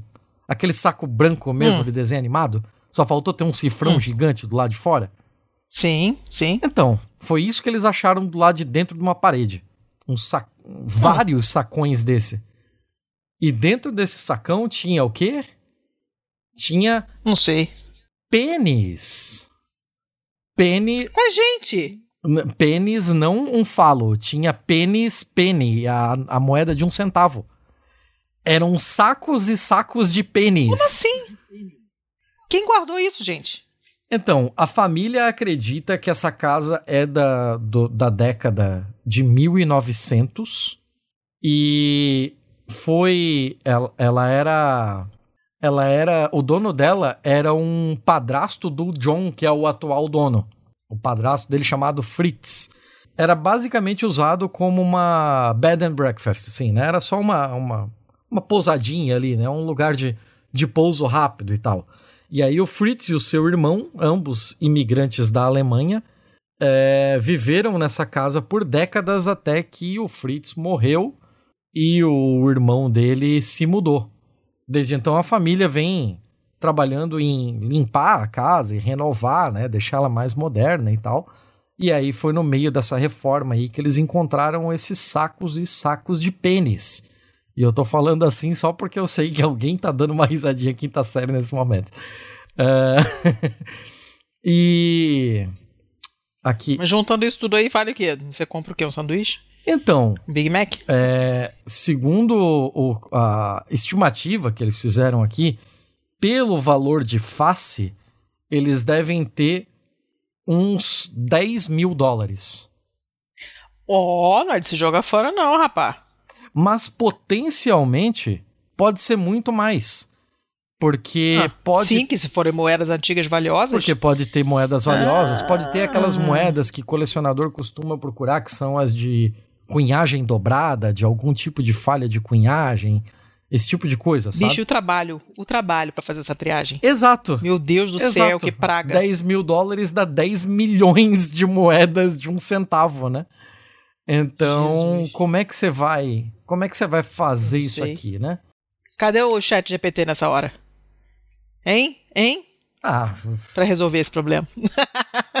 até dá pra fazer alguma coisa, sabe? Mas. Cara. Cara, é, é um trampo do caralho, de qualquer forma, assim. Mas sim, o chat GPT poderia fazer alguma coisa. Dá pra fazer com aqueles negócios igual de reconhecimento de fruta madura lá, né? Sim, sim. Uhum. E aí... O ultrassom pra quantidade de suco da fruta e tal. Sim, esse aí mesmo. Ele disse que o espaço do... O espaço ali, o vão que eles onde eles encontraram isso, tava tão cheio de coisas... A- aliás, a casa toda, a casa toda tava entulhada. Eles estavam guardando absolutamente tudo. E aí o espaço estava tão cheio de coisas que os membros da família precisavam ficar de joelho para alcançar os cantos mais profundos. E foi aí que fizeram essa Gente. descoberta desse monte de centavos aí, né? Primeiro eles encontraram moedas soltas que, que tinham sido mantidas por rolinhos de papel. Sabe aquela. Quando o pessoal faz umas dobradurinhas e faz um cilindrinho de papel? E aí você enche Ah, o cilindrinho de sim, papel sim, numa sim. determinada altura e você já sabe quanto tem, né? Sim, Só que esses cilindros, esses rolos de papel se desintegraram, porque já tem muito tempo. Claro, meu Deus, gente. E depois das moedas começaram a aparecer caixotes de moedas. E caixas de moedas. E dezenas de sacos de moedas. E uma quantidade absurda de moedas, né? Alguns dos bancos que emitiram essas moedas aparentemente não existem mais. E Imagino, eu não caraca, gente. então eu não entendi exatamente essa afirmação assim. Cada banco tinha, tinha alguma identificação do banco que emitiu essa moeda, porra? Não tinha um banco central nesse caralho, não? Mas é estranho isso, né? Eu, eu- Mas de repente, pelo. Bom, mas não tem número de série, não é nota, então não sei. Pois é, curioso, né? E aí a família pegou um punhado de moedas, testou, confirmando que todas elas eram de cobre. É, as moedas modernas, as atuais, elas são banhadas a cobre, mas o, o core delas é de zinco. Até por uma questão de baratear e tal, né? E a Casa da Moeda dos Estados Unidos começou a fabricar moedas revestidas de zinco a partir de 43, porque o Hum. cobre passou a ser necessário, o cobre era, era necessário para a Segunda Guerra Mundial. Ele era usado na fabricação de munição. Hum. E aí, desde 1982, as moedas de um centavo são feitas quase que totalmente de zinco. Aí o que eles fizeram foi é, fazer uma estimativa da- das moedas com base no peso das sacolas. E aí, Ah, a, a granel Deus, nossa mesmo o negócio, né? Caraca. Com ba- Dá uma conchada de. Pois é, com base no peso aí. das sacolas, a família estima ter encontrado cerca de um milhão de centavos. Um milhão de pennies. Puta que pariu. Mas o problema é que, assim, lucrar esse valor todo tem se mostrado uma tarefa bastante difícil. O John Reyes aqui, que é o cara que estava sendo entrevistado, disse para KTLA que inicialmente ele queria levar os centavos para Coinstar, que aparentemente é um- uma referência nesse bagulho aqui de compra de moedas e tal. Mas depois pensou melhor, porque ele lembrou que há uma taxa de 8% para usar esse serviço, para trocar essas moedas por dinheiro. E eles começaram a entrar em contato com os bancos e foram informados que é, eram moedas demais para os cofres dos bancos. Nem os bancos queriam isso tudo de moeda de um centavo. Gente, eles herdaram um- uma coisa maravilhosa que também é um problema enorme. Exato. Que loucura. E aí, além disso, é, em algum lugar entre as dezenas de sacolas de moedas, deve haver uma moeda rara. É uma questão de probabilidade, né? Sim, sim. Então, talvez ali no meio tenha uma moeda que valha, sei lá, um milhar de dólares sozinha, né? Quem sabe até mais que isso, sozinha. Só que daí como é que você vai fazer isso? E aí. Ah, nossa, vai levar 12 encarnações pra contar, vai olhar isso. E aí o Reias falando aqui, Meu né? Meu, Deus. você. Volta e meia você vê histórias aí de gente que achou uma moeda que vale 2 milhões de dólares, alguma coisa assim. E ele ficou com. O o olho cresceu, né? E agora ele não quer se desfazer disso sem poder verificar todas as moedas. Ou então conseguir uma grana o suficiente que vale a pena se livrar das moedas sem fazer o trabalho de verificação. Cara. Então, só pra tirar as moedas da casa já foi uma desgraça. Porque literalmente tinha que ser um saco de cada vez. Porque tinha que tirar os sacos do porão, subir escadas e colocar em caminhões. Porque são sacos pesadíssimos. Eu tenho uma caixa de moedas aqui que pesa para caralho. E tem uma punhadinha de moedas. Demorou um dia Que inteiro só loucura, pra tirar do cara. sótão. Que doideira isso. Sabe o que que está parecendo? Hum. Tá parecendo uma história de uma. Uma história, não, uma coisa. É, é uma história? Mas uma coisa que realmente aconteceu. Uma amiga nossa aqui, o pai dela teve, tinha uma um, concessionário e eh, da Audi. E um dia aparece uma família para comprar um Q7, que é o um SUV da Audi. Uhum. Beleza. Só que a mãe, a matriarca da família, ela pede esmola na porta da Basílica de Santa Maria. Aqui embaixo, na parte baixa ali onde a minha sogra mora. E ela levou, juntou o dinheiro em notas e moedas para pagar pelo Q7. Bah! Eles fecharam o escritório, botaram sei lá quantas pessoas para passar a tarde inteira contando dinheiro. Caralho! Não é ouvir dizer, não. Ela, minha amiga foi lá contar o dinheiro. Foi ela que vendeu o carro, não é de terceiros a notícia. Foi com ela que aconteceu. Esse com ela. daí é o tipo de o coisa que te dá gosto de dar o desconto à vista, né? Porque pelo menos é menos coisa pra contar. Não, eu te dou um desconto à vista. Vai lá, vai. não, porque a vista, ela pagou a vista. Ela pagou a vista, foi ali na hora. Fechou, não teve que financiar nada, não teve coisa de nada. Ela deu o valor cheio do carro. Nossa. Ela pagou a vista, só que pagou com notas e moedas. Que tal? Caralho, caralho. É... Bom, né? Então, é- essa galera aqui com, a- com as, com as moedas, eles se fuderam grandão, assim, né? Porque aí eles levaram o dia inteiro pra conseguir tirar essas moedas de dentro. A família carregou as, ah, essas bolsas aqui, essas. Tipo aquelas malotes, né? No banco em duas picapes. E elas estavam tão pesadas que a, a suspensão das picapes estava visivelmente estressada. Gente. E, for, e, e tava tão pesado que forçou as picapes a dirigirem o tempo todo na pista lenta. Cara, que mão de obra do cacete. Do cacete, pra não dar em nada. Pra, pra eles conseguirem levar pra outra casa deles, né? Enquanto eles limpavam e faziam as reformas da, loucura, da cara. casa original.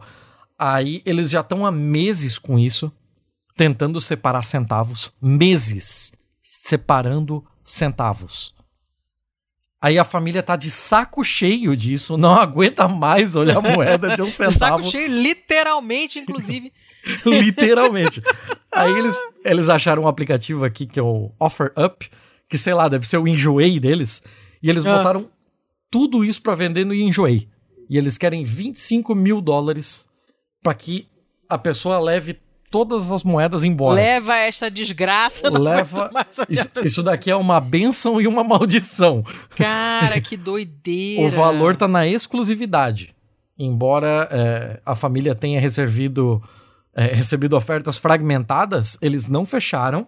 Eles querem 25 mil dólares para que uma pessoa só leve todas essas moedas. Só tem uma pegadinha. Porque como eles já se fuderam pra caramba pra tirar essas moedas lá da outra casa, quem comprar vai ter que. vai ser o responsável por vir buscar. Porque eles já se fuderam demais. assim. Comprou, vem Cara, buscar. Que Cara, é- doideira. É foda, é, é ótimo, eles ganharam um dinheiro, ganharam um dinheirão, assim. Mas tem o seu preço, né? Literalmente. É.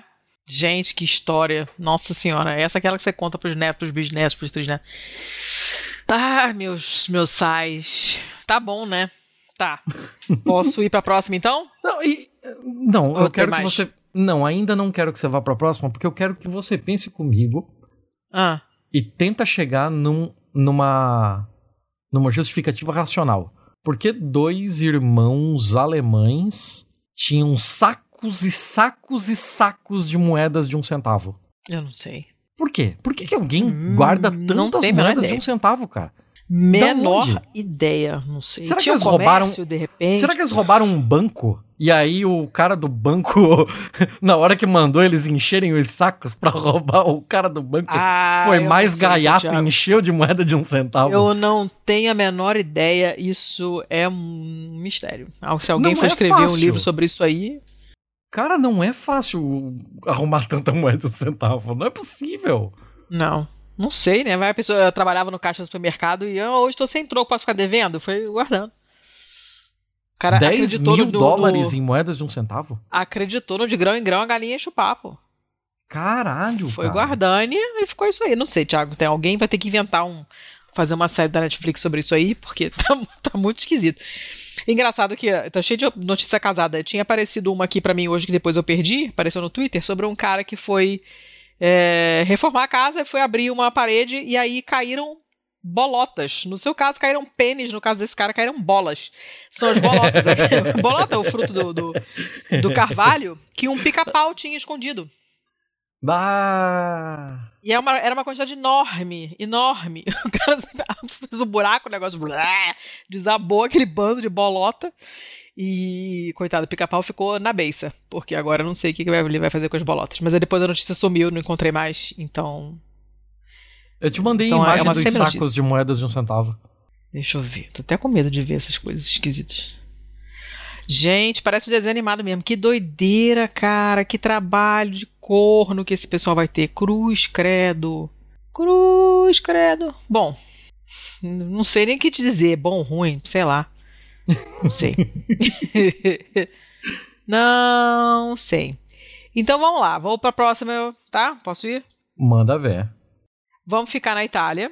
Ah, é uma notícia do Corriere del Mezzogiorno. Mezzogiorno é como é chamado o sul da Itália. Mas eu pensei que era É. meio-dia. É meio-dia. Mas é como Mas se chama meio. isso da Itália? Não sei, se chama assim. Mezzogiorno é o sul da Itália.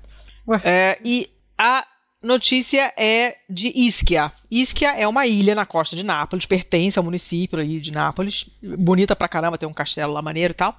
Nunca fui, mas as fotos são lindas. E é a história de um cara de acho que 19, 19 anos. O cara dormiu no, no, no colchãozinho ali, né? Tal. Hum, Aquele colchãozinho inflável que você que você leva pra água, né, Pra deitar na água hum. e ficar ali Sei, pegando sei. o sol. Lembrando que ali é, o mar é super tranquilo, é um piscinão de ramos, né? O cara deitou ali e tal, beleza. Só que o cara dormiu. Hum. Dormiu e a corrente foi levando ele embora. Caralho. E ele não percebeu. Ele continuou dormindo, inclusive quando uma balsa que estava chegando em Isquia viu o cara ali perdido no meio do mar, né? E gritaram pra chamar ele. "Ô!" E o cara não acordou. Isso Ah, é total. meu- não, meu marido cara. super poderia acontecer. Assim, a pessoa não acorda. Aí o que aconteceu? O- os marinheiros lá da balsa é, é, chamaram a guarda costeira de Isquia, né? Porque, poxa, o cara tava ali no meio de uma, de uma zona frequentada por. Não só por gente que tá nadando, mas também esses. É, é uma parte ali onde passa a barca, né? Essa, essa balsa, outros barquinhos menores, né? Tipo, o cara podia ser atropelado por um barco, né? E isso o garoto Cacete. dormindo, o adolescente só dormindo. Aí, aí o, o pessoal da guarda costeira conseguiu chegar lá, né? E levaram ele pro porto de Isca e ele falou assim, cara, simplesmente não percebi. Não percebi. Ele tava na parte mais mais rasinha ali de uma praia chamada Praia dos Pescadores, né? Na verdade, o que ele, o que ele, a corrente levou ele embora não tanto assim, mas se tivesse deixado, ele teria ido, porque ele não acordou. Ele só Caralho. E... Sei lá, você o bicho acordar na? Líbia. Vê a barca, a barca buzinando, os caras gritando, ô! E ele nem tchum. Nem. Caralho. Essa foi a notícia que eu falei que eu fui buscar, a, a- fazer a busca pela, pela. Como é que se chama, meu Deus do céu? Pela manchete.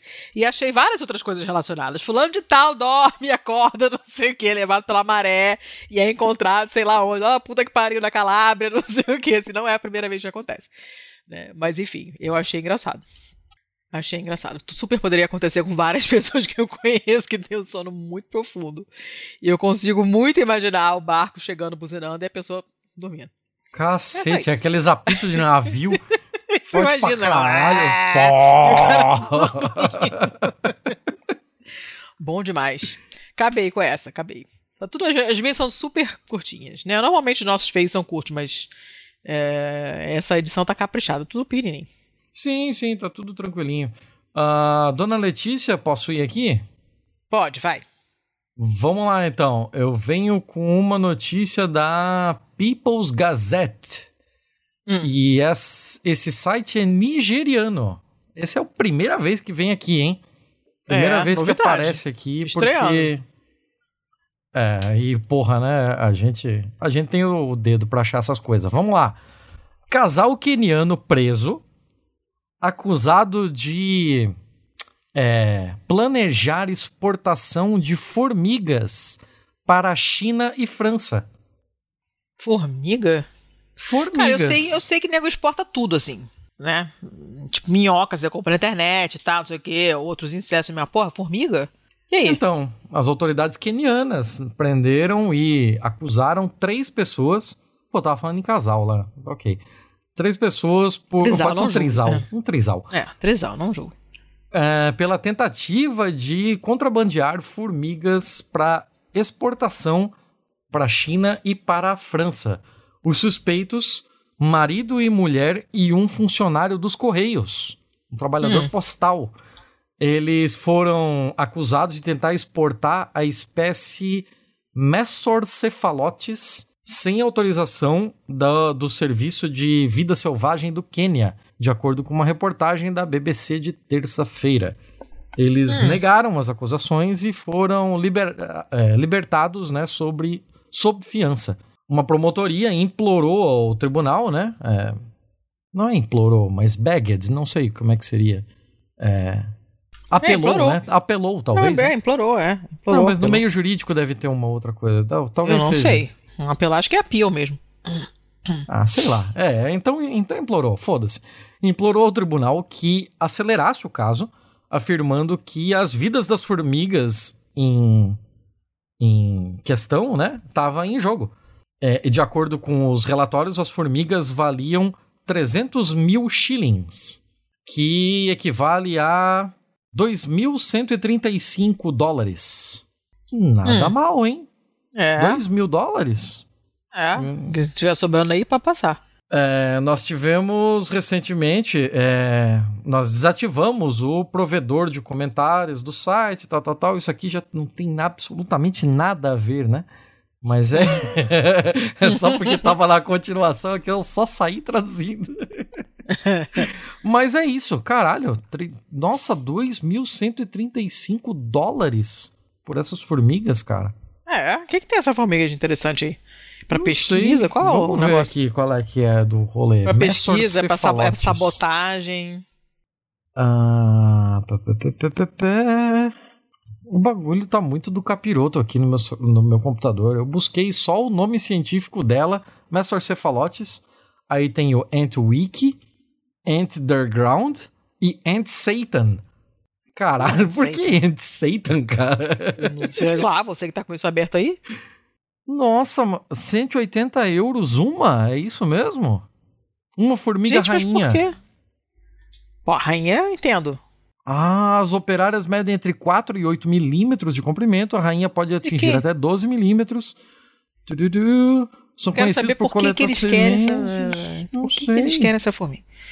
Deve ser pra pesquisa, senão não faz sentido isso aí, não. Não sei, será que come-se?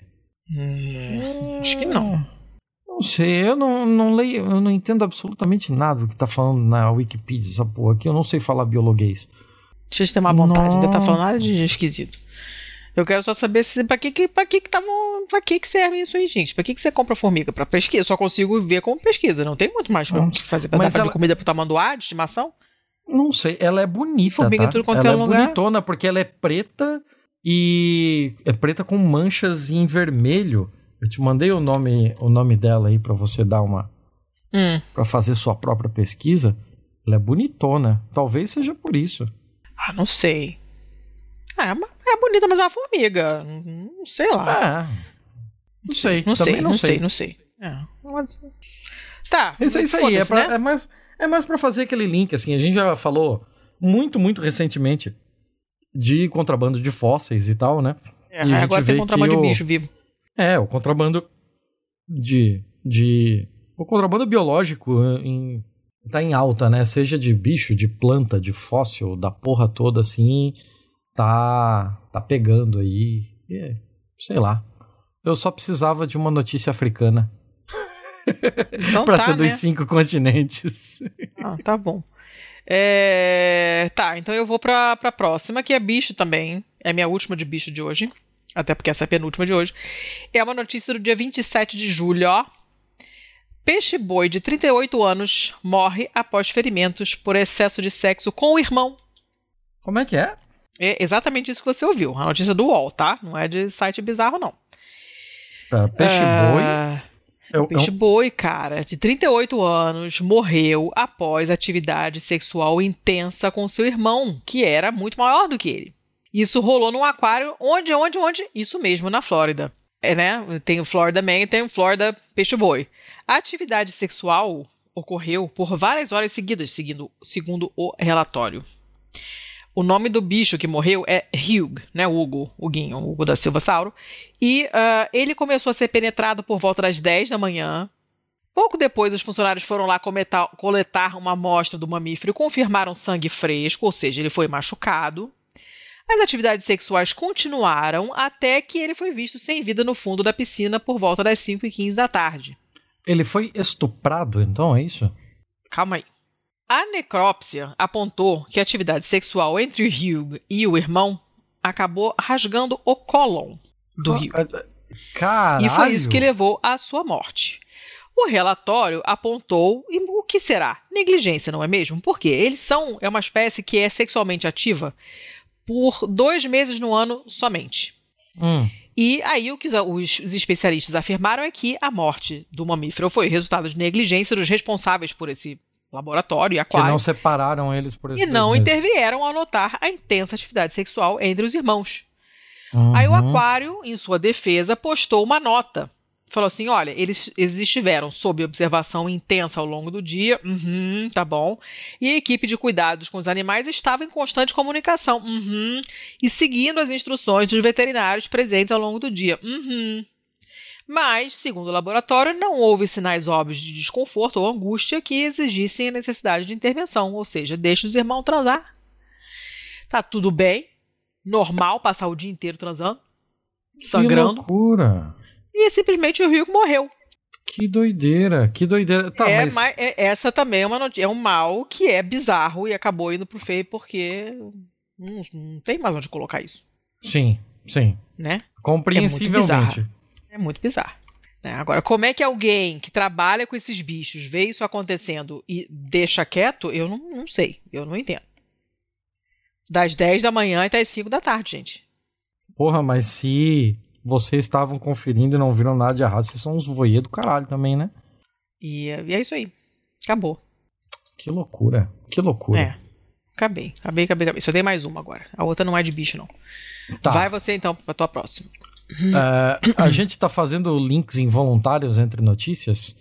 Então agora nós vamos lá pra Austrália. Que eu tenho Opa. uma do Star Observer. Que é Ah. novidade também por aqui. Nu- nunca tinha Não trazido me lembro esse... de ter visto ele, não. É. É. E vamos lá, vamos. é, cara, é outra noticiazinha daquela Hum. esquisita. Esquisita. Hum, O nosso amigo aqui, o Lyle Shelton, e ele tem um partido ultraconservador, óbvio, né? E o partido ultraconservador do Lyle Shelton tá processando, como é que é o nome aqui? O Sydney Sea Life Aquarium. hum. Por quê? Porque lá no aquário de vida marinha de Sydney, eles têm um casal de, de, de pinguins chamado Hum. Sven e o Magic que são gays. Ah, Olha só como Ah, as tem- nossas tem vários- histórias se linkam, né? é. Hoje as notícias estão casadinhas hoje, olha só. Pois é, e nada combinado. E aí eles têm lá esse casal de pinguins gays e a sua história de amor e tal, que eles vivem fazendo postagens no Instagram e tal, falando sobre esse negócio lá em Nova Gales do Sul, né? Hum. E o cara aqui, do lobby cristão australiano, o Lyle Shelton, ele Hum. tá processando o, o aquário de vida marinha de Sydney por, é, por, por, por fingir, por criar a história de amor gay entre esses dois pinguins. Ele Ah, ué. alega que os pinguins não são gays e que o, o aquário tá fazendo isso só para promover visitação. Hum. Hum. É, é, é o tipo de coisa que, assim, cara, no que que isso exatamente tá afetando você, tá ligado? Tá, Aí- tem, tem, tem alguma coisa, algumas coisas a dizer sobre isso, mas não tô afim. Mas vai, prossegue aí. Então, é, o partido dele, que é o Family First, é, convocou os pais a boicotar o aquário. E o Shelton, é, que foi é, dispensado por um outro por um outro partido, e aí agora lidera esse Family First, ele tem um, um histórico já conhecido de sempre colocar, de sempre visar ter como alvo a comunidade LGBT. Hum. O político ele já liderou campanha contra o casamento gay, é, ele já liderou protesto contra a bandeira arco-íris. Ele já. Ele, é conhecido por esse tipo de coisa, né? E o novo alvo dele foi o amor queer do mundo dos pinguins. Eu tô lendo como tá na matéria, tá? bom, na né? semana passada, em um comunicado à imprensa, o Shelton afirmou que os falsos pinguins gays do aquário estavam sendo usados para doutrinar crianças. Hum. O romance gay de Sven Magic se tornou viral pela primeira vez em 2018, quando a equipe do aquário notou os dois pinguins, é, que são os pinguins Gentoo, juntos e se tornando inseparáveis antes da temporada de reprodução. A equipe primeiro deu ao casal um ovo falso para praticar suas habilidades parentais e posteriormente eles ganharam um ovo real para que eles adotassem. De- Ah. desde então, o Sven e o Magic têm criado dois filhotinhos é, juntos e eles foram considerados os casais, o, o casal mais dedicado da colônia de pinguins do, do aquário. Hum. No mês passado, a Federação de Professores de Nova Gales do Sul anunciou que a história do Sven e do Magic faria parte do currículo escolar para ensinar as crianças sobre famílias gays. Sobre famílias é, fora do padrãozinho, né? Uhum. E, não surpreendentemente, o Shelton ali já começou a mexer seus pauzinhos, né? Diz aqui a, a notícia que ele viu vermelho. e o partido político afirmou que os dois pinguins machos foram manipulados desde o início. Ah, tá. Quando esses dois receberam ovos para incubar juntos, isso os encorajou a, a, a ficarem a, a stay, a ficarem juntos pra, pelo durante o ciclo de reprodução e Aham. efetivamente os impediu de procurarem parceiras fêmeas. Aham, tá bom. Confia. É, o partido acusou a federação de usar a história dos pinguins gays para promover relacionamento entre pessoas do mesmo sexo para criancinhas pequenas. Então, Sempre as essencialmente, o que deveria ser uma história sobre danos acusados pela interferência humana no reino animal está sendo servido aos nossos filhos mais novos e impressionáveis como educação sobre relacionamentos homossexuais prósperos. Hum, Ah, eu. Chega, né? Chega. chega, né? Já deu, né? Ok, ok. E. Já, já deu pra entender, né? É, Já. cara, é incrível, é incrível, incrível como esses caras conseguem ser assim, mas. Tá aí. ah, no dia posterior a, A gente tá gravando aqui no dia posterior às primárias das eleições argentinas e a gente sabe que não dá mais pra ficar subestimando esse tipo de filho da puta. De maneira nenhuma. Ao mesmo tempo, assim, tipo, ao- talvez alguém esteja me ouvindo falar dessa parada aqui, pensando, meu, mas você está dando palco pra esse cara. Ah, não, tem mais cara, isso. não, não é dar palco. É usar isso como uma forma de falar que esse cara existe, ele é nocivo perigoso. e ele precisa ser evitado. É. É só isso. Isso aí. Isso aí. Tá. Então eu vou pra minha última notícia de hoje. Por que, que é a sua última se eu ainda tenho três? Ah, tu contou errado então. Ué? Não. Ah, não, Não eu sei. tô olhando errado na página aí. Ah, aí, ó. Ah, porra, olhei, não, tem alguma ah, coisa errada. porra, bem que eu tô achando que tá faltando alguma coisa. O, o- o- esse eu tô eu tô com o laptop que tá velho, né? Então ele Hum. às vezes ele trava, ele travou na página, não tá, ele tava me dando tudo branco embaixo da página. Eu achei que tinha acabado, mas não tá acabado. Inclusive, agora que, que, eu, que eu vi o resto da página, Hum, vamos lá pra notícia do, do, do, do pica-pau, que eu tinha falado. Ok. Já que estamos aqui, não é mesmo? É uma notícia do The Dodo, que é um site que eu amo, porque só tem vídeo de bicho, fofinho. Uhum. Tem umas histórias tristes, mas costuma ter final feliz, então é muito legal. É, essa notícia quem mandou foi o Léo, um beijo pro Léo. E é, é a história de um cara. um- é a história de um cara chamado Nick Castro, que é o cara que é, tem a Nick's Extreme Pest Control na Califórnia. Ele tá há 20 anos nesse ramo, né, de desratização e tal, não sei o quê, mas ele nunca tinha visto nada assim. Ele foi chamado para uma casa que estava. o dono tinha reparado que tinha uns problemas com um pica-pau que estava danificando a casa dele. Obviamente, ele estava lá fazendo o que pica-paus fazem, que é bicar até fazer um buraco nas coisas. Né? No caso, era Exato. na casa do homem. Uhum. né? Nesse caso, essa comida que ele guarda nos buracos são as tais das bolotas. Só que elas não estavam ficando onde ele estava botando, né? Porque, tipo, ele não, coitado, pra ele tudo é árvore. Então ele vai lá naquela parede bosta dos, das casas americanas, né?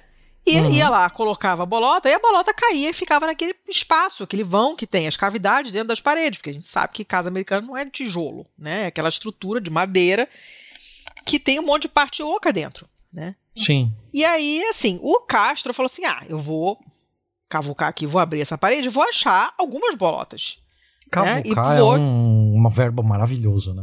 Cavucar. Muito satisfatório de falar. né? Ele falou: vou cavucar aqui a parede, vou achar umas bolotinhas, vou tirar e resolver o problema.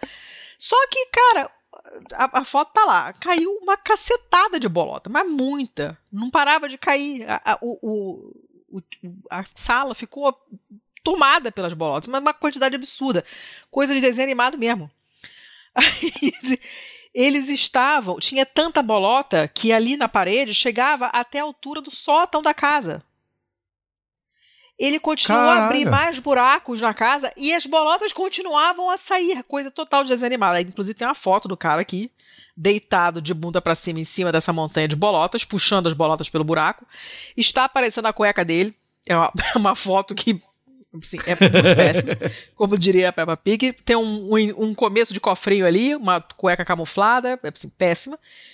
E sabe quanto que tiraram de bolotas? 700 pounds. Que isso dá quanto? Que dá umas 350 quilos, quer ver? Caralho! Ti, ti, ti, ti, ti. 317 quilos. Nossa! 317 quilos de bolota. Encheu oito sacões de lixo daqueles grandes. Obviamente que o Gente. Castro nunca tinha visto nada parecido. O pica-pau, assim, ocupadíssimo, super produtivo, total workaholic, porque para juntar essa quantidade de bolota, o bicho trabalhou enquanto os outros dormiam, né? E, eh, e ele falou assim: a gente, a gente, obviamente, a gente não mata bicho nenhum, né? Não, eutanásia, quando você encontra um bicho eh, perigoso em casa, nós não fazemos, a gente leva eles para o habitat natural, tararara. E foi o que eles fizeram. Eles simplesmente, larga, depois que eles acharam o pica-pau, soltaram o pica-pau e remendaram todos os buracos que ele tinha feito pela casa.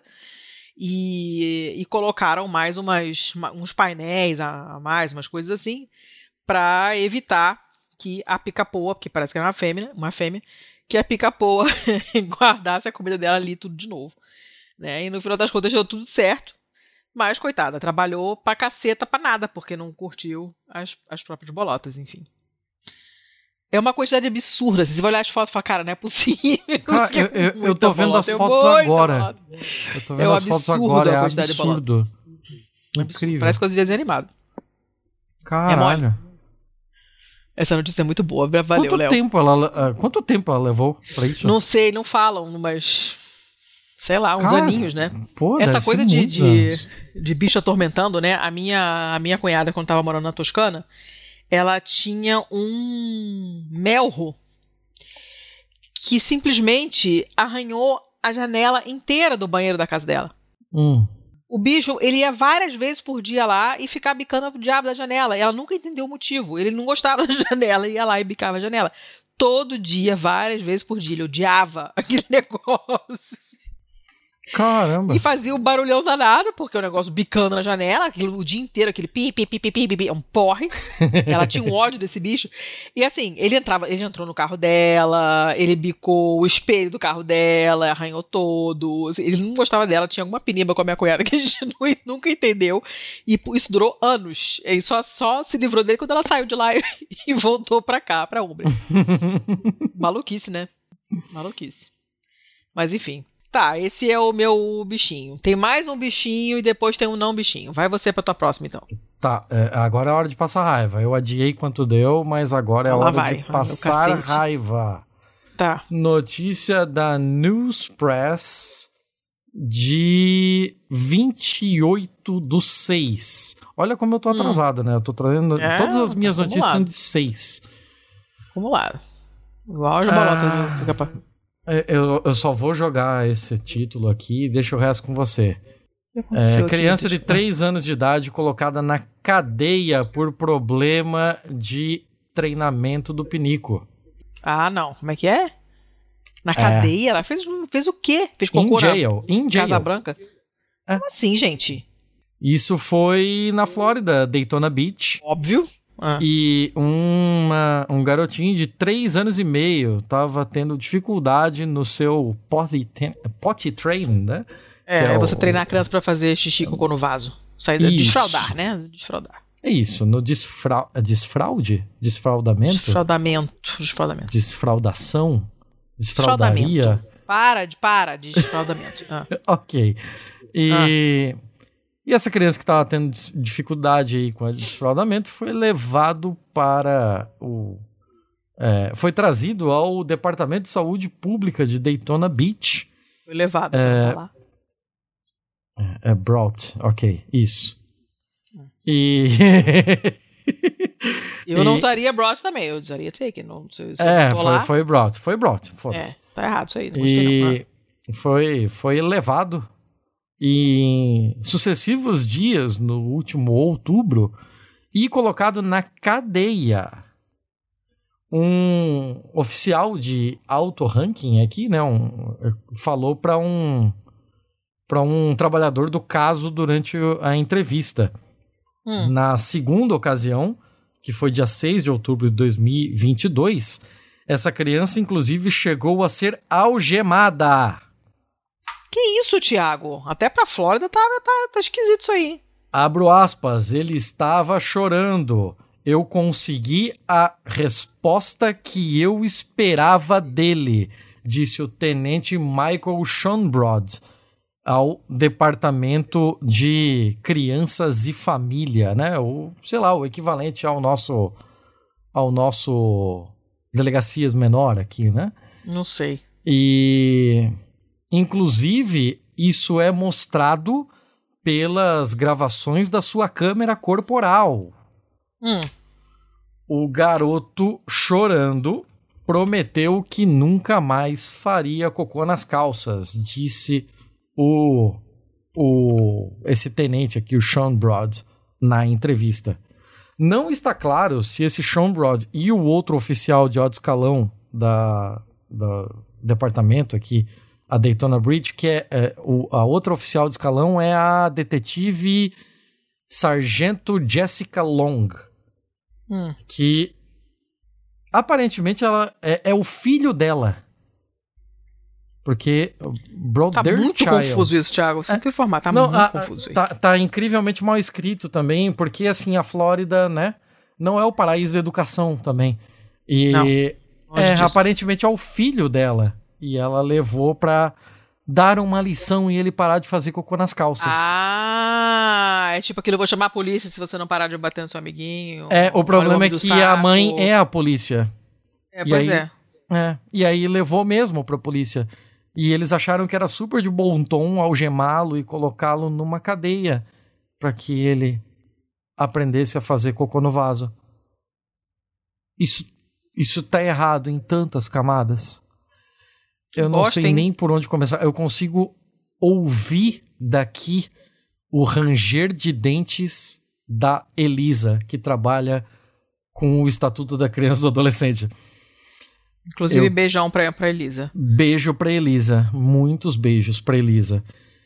O resultado até ainda não tinha sido é, é, trazido à tona, né, do que deu a investigação, não foi divulgado ainda. O, a Fowler disse em um e-mail na terça-feira que está consultando o procurador da cidade ainda, antes de comentar. Os registros reais não podem ser divulgados, né, até por uma questão Óbvio, de não sim. exposição mais da criança, né. E o caso citado, é, o caso teve citados aqui o pessoal tal, como réus, mas é inacessível ao público, datado de 24 de março. Um segundo caso separado foi aberto por Schombrod e Long contra R.J. Larisa, a procuradora do estado, em 18 de maio. Ah, Ai, cara, tá tudo muito mal escrito, é incrível. Esse pessoal tá realmente regredindo, assim, é, a Flórida inteira, enquanto, enquanto pessoa está aí emburrecendo. Tudo nessa notícia é ruim e errado, e não bastasse isso, tudo é mal escrito e mal explicado. Cara, mas que bizarrice. Até pra padrões da Ah. Flórida, isso tá muito esquisito.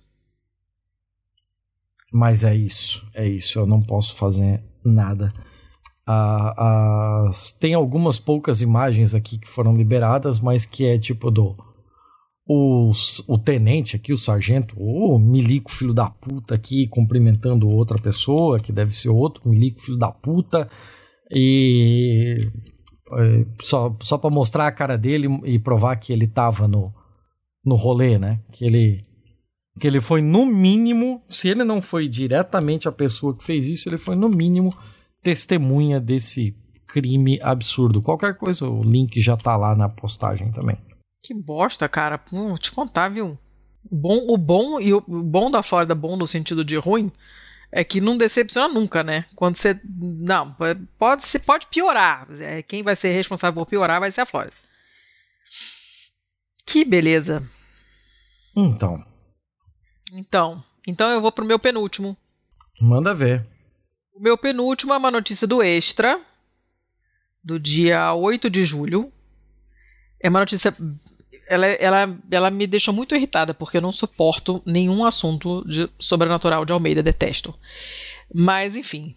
A notícia é: Homem diz temer que boneco da filha esteja possuído como Chuck após acidentes e problemas de saúde na família. Essa história se passa onde? Não sei. Deve ser na Inglaterra, porque eles falam de Libras aqui. Né? Um cara afirma que o boneco da sua filha está possuído porque aconteceram várias coisas bizarras na família. Começou com ele, ele tem 48 anos, ele fez um relato ao Sun, então sim, estamos falando do Reino Unido.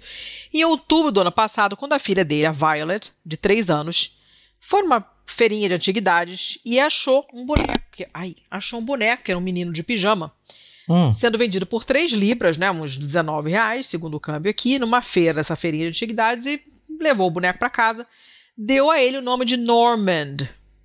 Hum. Se eu sou um boneco e você me dá o nome de Normand, eu provavelmente vou fazer alguma coisa contra você também. Então não julgo o Normand. Enfim, no carro, de volta pra casa, ela avisou pro pai assim: olha, o Normand não gosta de você, papai. Hum. E aí, segundo o Christian, que é o pai dela, a sua vida seria revirada. No dia seguinte, o apêndice dele explodiu, causando uma infecção quase fatal. Explodiu no sentido de supurou, né? Inclusive, explodiu tá entre aspas, porque não é assim que acontece. Mas enfim, ficou na UTI por uma semana. Hum. Aí, depois que ele teve alta, aconteceu um outro problema. O recrutador da indústria de construção, que é ele no caso, né, foi informado de que o salário dele tinha sido reduzido em um terço. Por quê? Não Ah. sabemos. Depois ele brigou com a filha, jogou o Norman no chão e no dia seguinte os freios do carro dele falharam no alto de uma colina. Aí ele começou a descer a colina 65 por hora sem freio, puxou o freio de mão, jogou o carro pro canto da pista para não matar ninguém, não morrer. Não. Ah, agora, agora que apareceu de onde é que ele é, Sheffield, na Inglaterra. Uhum. Aí agora teria que colocar, por exemplo, o áudio da, da Fran, daquela babá, né? É Mr. Sheffield. Que ela falava Eu não faço a dele, menor ideia do que você tá falando. Você perdeu, porque essa The Nanny era muito bom. Ah, The Nanny, essa série. E ela e a Fran, Danone? que é a... The Nanny. Deixa eu ser chato. Danone? E a Fran, que é a atriz que fazia a Nanny, ela apareceu, ela fez um discurso muito contundente. Na- agora na, na, na greve dos roteiristas, do pessoal de Hollywood, ela fez um discursão bem maneiro, assim, postada lá na Pistolândia, ela é ótima. E o chefe dela se chamava Mr. Sheffield, e ela falava com uma voz anasalada, assim. Então, ela chamava ele Mr. Sheffield. Ele mora em Sheffield, esse Christian. Levou o carro para a oficina, descobriu uma falha no motor. No dia seguinte, estava ele andando no parque, foi baleado no estômago por um rifle de ar comprimido. E a polícia nunca encontrou o culpado. Caralho, no Natal irmão. do ano No Natal do ano passado, a mãe dele, de 88 anos, que estava super saudável, jogou o boneco longe, se irritou com a Violet, que deve ser chatíssima. E aí a Violet falou: Norman não gosta disso. E aí, dias depois, a velha foi levada às pressas para o hospital com um monte de hemorragia no nariz. Enfim, o Christian está Bolado Apavorado. com o boneco. apavorado. Só que o Christian leu sobre ocultismo enquanto estudava teologia na universidade. Então, assim, Hum. tem um, um viesão, assim, né? Um Ok. viesão nessa história, né?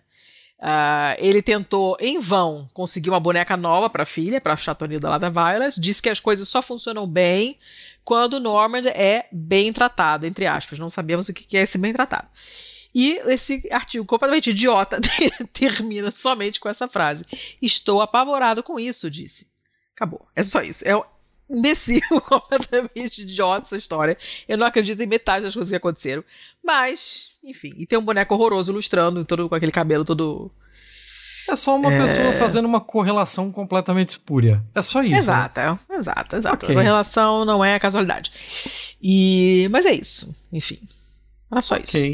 O Chuck é horroroso, o boneco é horroroso, o nome do boneco é horroroso, eu achei que cabia no feio, Então tá. Então tá. né? Ah, Dona Letícia, já tivemos aqui notícia brasileira, notícia nigeriana, notícia taiwanesa, notícia australiana. Já tivemos uma da BBC, então completamos um mapinha. E Sim. agora a gente pode fazer o que o amigão aqui da próxima notícia também fez. Esse- essa notícia vem da CNN. E o negócio é o seguinte: ele ficou sem novos países para visitar, então criou o seu Ah. próprio. Ah, mas essa história aí não é nova, não. Não é nova? Acho que não, me lembro de ter lido isso, isso É, já tem, tem, um tem uma série de países aí inventados e tal, né? A gente já, É. já falou de alguns deles e tal, né? A gente tem Liberland, a gente tem esses lugares malucos. Aqui a gente tá falando de Slow Jamastan. Slow, Slow Jam Astan, né? E ele é um. Esse cara aqui é um DJ de San Diego que criou a sua própria nação no deserto da Califórnia. Hum. Eu gosto de fazer as coisas simples. Desse aqui, o, J, o Randy R. Dub Williams, que é um DJ é, de Slow Jam de San Diego. Ele também é Hum. conhecido como o Sultão de Slow Jamastão. Eu Deus fiquei sem céu. países, então eu criei o meu. Ele é um locutor da noite. Ele é um broadcaster noturno. E o Williams passou a vida inteira tentando visitar todos os países do mundo. Com apenas. Só falta uma nação reconhecida pela ONU que ele ainda não visitou. Hum. Eu não sei qual é, por enquanto. E ele não. Não. Também não parece que vai dizer, então fica aí a dúvida. Imagino que seja um lugar muito, muito tenso de ir, né? Sei lá, um Iraque da vida, Provável, talvez, né? não sei. É. E aí ele resolveu comprar um terreno árido de 11 acres no deserto da Califórnia e construiu seu novo país com o nome do seu programa de rádio. Vestindo seu melhor terno e óculos escuros, o sultão de Slow Jamaston declarou oficialmente a independência dos Estados Unidos da América ao meio-dia e 26 de 1 de dezembro de 2021, enquanto transmitia a sua secessão ao vivo de o seu escritório governamental ao ar livre em Dubland, capital de Slow Jamaston. Dois anos depois, embora o sultão de Los Ja- Lo- Slow, ah, que difícil, Slow Jamaston tenha instigado mais do que algumas leis bizarras, como por exemplo, ele, ele colocou uma lei que proíbe o Crocs Slow Jamaston. Ah, não, porra, Crocs é vida. É a coisa mais feia do mundo, mas é a coisa mais confortável que o ser humano já criou. Então, ele, ele proibiu o, o Crocs e é, a República dele ainda tem algumas armadilhas de uma de uma de um estado-nação fledgling, é, incipiente, talvez, né? Seja essa a Hum. palavra. Sim, sim, boa, boa tradução. E É um, é um filhotinho ainda, filhote, é jovem. ele hasteia a sua própria bandeira, ele emite os seus próprios passaportes, ele imprime Gente. a sua própria moeda, que é o double. Tô falando que é falta de Eu tô falando, é, é, é- é falta de roupa pra lavar a mão. Ele tem um Vai hino nacional que é tocado nas ocasiões de Estado, né? A República de deve ser muitas, as- Ah, várias é- Nossa, imagina. né? ocasiões de Estado. A República de Slow Jamastan é, reivindica ter 500 cidadãos registrados, enquanto outros 4.500 foram aprovados condicionalmente ou estão esperando pela fila da cidadania. Agora que o Williams está pronto para completar o seu objetivo vitalício, né, o seu objetivo de vida, de visitar todos os países do mundo, ele está convidando turistas para visitar a sua própria república, enquanto planeja criar a micronação mais importante do mundo. Então a ideia dele é pegar esses malucos que são igual ele e gostam de ter tudo que é carimbo, e ele vai vender carimbadas do seu paizinho pra essa galera. Gente, pelo amor de Deus, até eu que sou otária colecionadora, já acho demais isso aí. Quando não estou no rádio, provavelmente estou viajando para um país que a maioria nunca ouviu falar, disse ele para CNN, antes de partir para uma viagem para o Turcomenistão, que é o último país da sua lista de 193 países reconhecidos pela ONU. ah, era o que tava faltando então. Uma das razões pelas quais eu criei o Slow Jamastan foi porque depois de 193 países eu queria ser o centésimo nonagésimo quarto. Creio que é essa a tradução do ordinal 194. Ah, oficialmente, o chamado Territórios Unidos da Nação Soberana da República Popular do Slow Jamastan Meu Deus! o autodeclarado país está localizado na Rota 78 da Califórnia, tal, tal, tal, tal, tal, tal. É, Eu acho que é isso aí. Ele foi inspirado depois de visitar várias outras micronações. Os territórios autodeclarados, geralmente administrados por líderes excêntricos. E ele vi- visitou a República da Molócia, que é uma micronação de 11 acres em Nevada, que declarou independência Nevada, dos Estados Unidos em Nevada, Nevada. em 98. E ele recebeu pessoa um não tour, contente em morar em Nevada, a pessoa não inventa um. onde ele recebeu um tour pessoal de Sua Excelência o Presidente Kevin Bulk. ele aprendeu sobre a guerra em andamento da República da Molócia com a agora extinta Alemanha Oriental, Ah, gente. sobre como a moeda local, a Valora, é lastreada por massa de biscoito de chocolate em vez de ouro.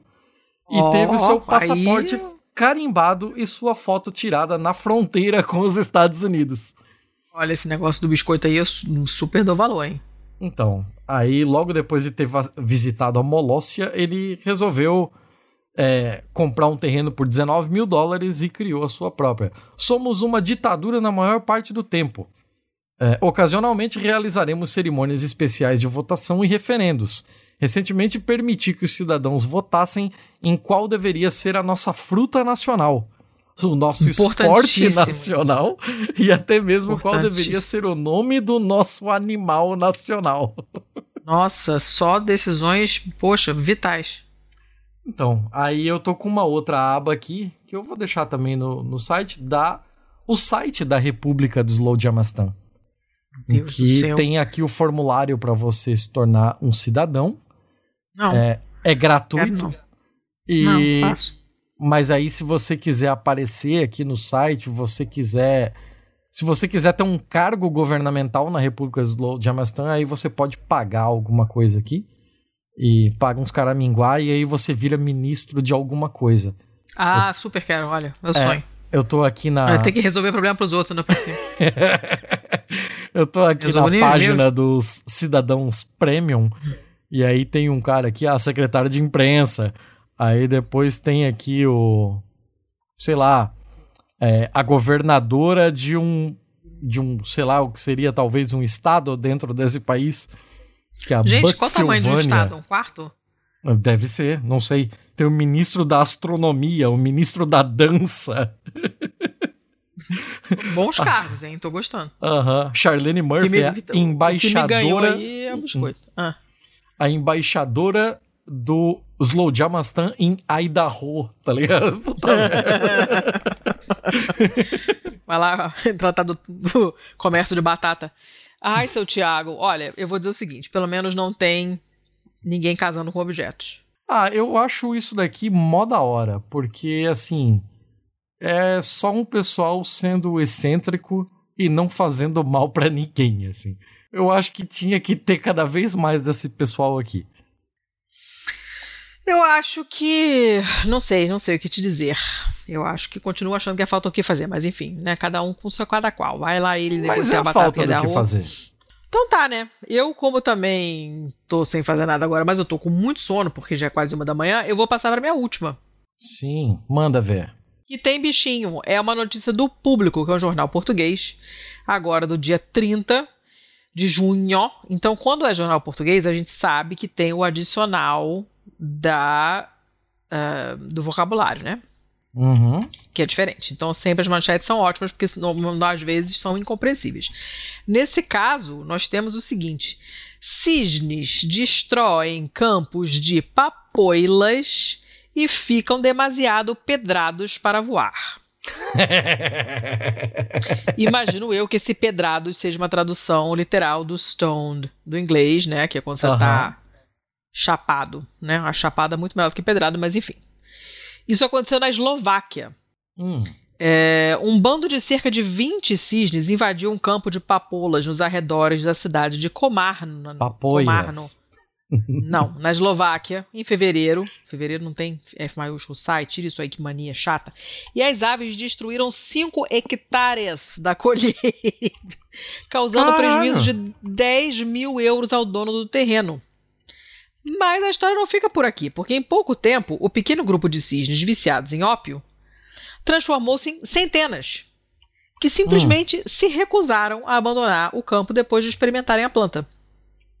Tá, só o primeiro Eles- grupo já tinha destruído aquilo tudo e depois veio mais um monte ainda? Pelo que eu entendi, sim. Caralho. Esses 20 acabaram virando 200. Contou o produtor. E ele explica que, é, com exceção das sementes, a papoula mesmo, a, né, a flor toda, ela é uma planta tóxica e ela pode, portanto, representar riscos de saúde para os animais. E Uhum. os cisnes na Eslováquia são uma espécie protegida. É proibido caçar, é proibido encher o saco do, do cisne. Então, assim, ele não pode simplesmente sair atirando, sai espantando, botando alguma coisa que incomode. Ele não pode, porque é contra a lei. Ele acha que eles não voaram para lá atraídos pelas flores, né? Mas sim pelas grandes poças d'água que, que se formam depois de teve mais choveu pra caramba. Uhum, A banhado. chuva assim, deixou. um- É, deixou um monte de poça e ele acha que eles foram para lá atraídos por esses, esses pequenos é, ajuntamentos de água. E aí, quando chegaram lá, experimentaram a florzinha, falaram. Hum, e aí começaram a chamar os amigos. E agora tem uma galera lá dos cisnes e tal. Tá, mas assim, o, o que, Ah. o que me pega aí é que assim, esse cara já deve estar com esse negócio de criar papolas lá há um bom tempo. Provável. E isso deve ser meio que uma rota de migração dos cisnes ou alguma coisa nesse sentido. Tipo, por que só agora? Eu não sei, eu acho que eles só passaram por ali e só resolveram descer ali por causa desse bando de poça d'água que tinha se formado com as chuvas. Essa é o- Então é isso é o que ele acha. Ele acha que eles não foram atraídos, porque nunca tinha acontecido isso antes, foi uma novidade. Uhum. Entendeu? Ok. E os, os tratadores e tal falaram assim, cara, eles vão acabar saindo daqui sozinhos, né? Mas não, quatro meses os bichos ainda estão lá. Aí eles acabaram sendo levados à mão, um por um, para o Centro de Salvamento de Animais Feridos em Marcelová. Hoje tá difícil hoje. E, ah, e dá início, Marcelová, ao processo de desintoxicação. Porque muitos desses cisnes não conseguem nem, nem andar nem voar. Loucaço. Tão chapados que estão. Tão chapados que estão. E a, a melhor coisa é que aqui na- no, no, no meio do artigo eles botam um link pra uma outra notícia de bicho chapado, que é aquele urso. Lembra que a gente botou até na capa? Aquele bebão. o urso né? chapado. É, o urso que comeu mel alucinógeno e ficou chapadão na, atrás da picape, assim. cara. Aí tem a foto do urso que parece uma pessoa. E aí isso me, me manda pra treta das pessoas achando que o urso era uma pessoa vestida de urso na China. Tá tudo interligado hoje. Bom, aí eh, o Departamento de Comunicação e Promoção de Conservação da Natureza da, lá da Eslováquia eh, já adiantou que nesse momento só tem quatro, qua- só, só tem 40 cisnes no campo de papoulas. O consumo da planta também diminuiu, até porque deve ter sobrado pouco a essa altura do campeonato. Né? E as aves que estão saudáveis voaram para zonas onde existem papoulas selvagens que não causam problemas de saúde para eles. Ah, e aí depois ele vai explicando que o ópio das papoulas, né, que é retirado daquele látex branco usado para produzir morfina, Uhum. deixou os bichos cansados, desidratados, apáticos. E isso, obviamente, faz delas alvos mais fáceis para os predadores. Apáticos, né? anêmicos, feio, xoxo, capenga, né? Como é que é? É, é, eu nem me lembro, mas é, cabe nessa, li, nessa lista aí, né? xoxa, capenga, manca, anêmica, frágil e inconsistente. E lembrando que são apáticos, mas não são patos, são gansos. É, enfim, mas whatever, são cisnes, não são gansos. O vídeo da estação de televisão alemã da DW é, mostra o momento em que as aves foram levadas pelos tratadores e a facilidade com que eles se deixam apanhar. É muito fácil você pegar porque ele está simplesmente chapadão, consegue nem Nossa. correr. Ah, e eles, aí os especialistas em vida animal falam que os sintomas e os riscos do consumo de droga nesses pássaros são bem parecidos com os dos humanos. Né? Aqueles que usam, que acabam experimentando pequenas quantidades de papoula ficam intoxicados, só, né? Lerdinhos, né? Uhum. Mas os que se alimentam mais da planta podem sofrer overdose e morrer, como aconteceu com dezenas das aves que estavam no campo. Olha só, que merda. Caralho. O pro- Qual é o problema? O problema é que, apesar de terem sido, terem sido afastados das papoulas, é provável que eles voltem aos campos quando se recuperarem. Uhum. Porque opiáceo e opioides são super. Aditivos, é, né? criam muita dependência. É. Então temos aí um problema. Mas enfim, tá lá, né? E coitado do cisne lá. Quer dizer, então, que o cisne viu uma plantinha dando bobeira ali e papoula. Papoula. Papoula. E aí ficou apático. É, o- sabe o que é legal? É que além do link desse do urso chapado, o último link é o que fazer quando o teu animal de estimação consome a tua erva acidentalmente. Deve acontecer com uma certa frequência, até porque em Portugal, você já sabe, é liberado, você não precisa é, de jardineiro paraguai, não, precisa- não precisa É, medo de jardineiro paraguai. é, mais ou menos. É, então é isso. É. E- Mais ou é, menos. É, mas não é, né? É, mas não é. é, é. Mas enfim, pessoas fumam na rua direto, isso aí a gente sente toda hora na rua, não é, não tem ninguém apitando que nem no, no posto 9 em Parema no Rio. Porque pode. Então, é, é, é, é diferente. E aí, se tem o link, né, tem história. Então, provavelmente acontece com uma certa frequência e o jornal se sentiu no dever de criar um artigo explicando o que fazer se o teu bicho comer tua maconha. E é isso aí. Uhum. Ah, Acabou, acabei tudo hoje. Tá, eu só, Ah. tenho, eu só tenho mais uma. Mas tá esquisito, porque eu era pra ter mais duas. Então. Porque você tinha nove, eu tinha onze. Eu era pra ter. É. E, você, e então eu era pra ter mais duas. Mas eu acabei de achar uma que, inclusive, vai furar a fila aqui. Então Acabou, acabou de aparecer pra mim. Não é breaking news porque ela é do dia 9 de julho. Hum. Mas um homem da Califórnia é condenado a mais de seis anos de prisão por um esquema Ponzi, que é o, o, o que a gente conhece aqui no Brasil como esquema Pirâmide. de pirâmide, né? Você sabe que, inclusive, o Ponzi, o Ponzi do esquema Ponzi, ele morreu no Brasil? Ele viveu no, no Rio de Janeiro? Cara, eu, eu sei. Eu sei, porque eu fui pesquisar isso uma vez, a história desse negócio, e eu falei, não é Pois possível. é, é, é muito louco, Mas né? é possível, tudo é possível. É. Pois é. Então, mas homem da Califórnia é condenado a mais seis anos de prisão por esquema Ponzi de bosta de vaca. Gente, formiga, bolota, Então. o pessoal tá traficando os negócios esquisitos aí. Então, eu não. Eu- acabei de receber essa notícia, então eu nem li ela. Nós vamos ler ela junto aqui. Bora lá. Um homem da Califórnia é, dirigia né, um esquema de fraude multimilionário onde alegou transformar esterco de vaca em energia verde. E foi condenado a mais de seis anos de prisão, anunciou o, o, o escritório do attorney. Attorney é procurador, né? Do procurador pro Cara, distrito... attorney é advogado, na verdade, assim. É, US É- Attorney. é, é porque então... district, district attorney é outra coisa. É. É. É, o procurador dos Estados Unidos pro distrito leste da Califórnia. E esse cara aqui, o Ray Brewer, pô, 66 anos, ele roubou mais de 8,7 milhões de dólares de investidores. É, Caraca, gente. isso é o que mostram os registros judiciais entre março de 2014 e fevereiro e dezembro de 2019. Porra, mas é um tempão, cara. Como é que ninguém É. se ligou disso antes, velho? Sei lá, né? Bosta, O- né? que bosta, né? o, o, bo- o golpe de, do Brewer envolveu convencer os investidores de que ele poderia construir biodigestores anaeróbicos, que é aquelas Hum. máquinas para tirar metano das coisas, né, pra, e transformar Uhum. em, em gás para consumo e geração de energia, né? É, Uhum. Grandes máquinas que criam, que criam metano por meio de micro-organismos que decompõem material biodegradável. É, em laticínios. Ah, ele tirou isso do pessoal dos laticínios dos condados da Califórnia e Idaho. É da bombada, hein? Esse metano, Mas tá então, abre aspas, pode ser vendido no mercado aberto como energia verde. Os investigadores, eh, os investigadores, os investidores da Brewer deveriam receber incentivos fiscais pelo investimento em energia verde e 66% de todos os lucros líquidos como parte do esquema.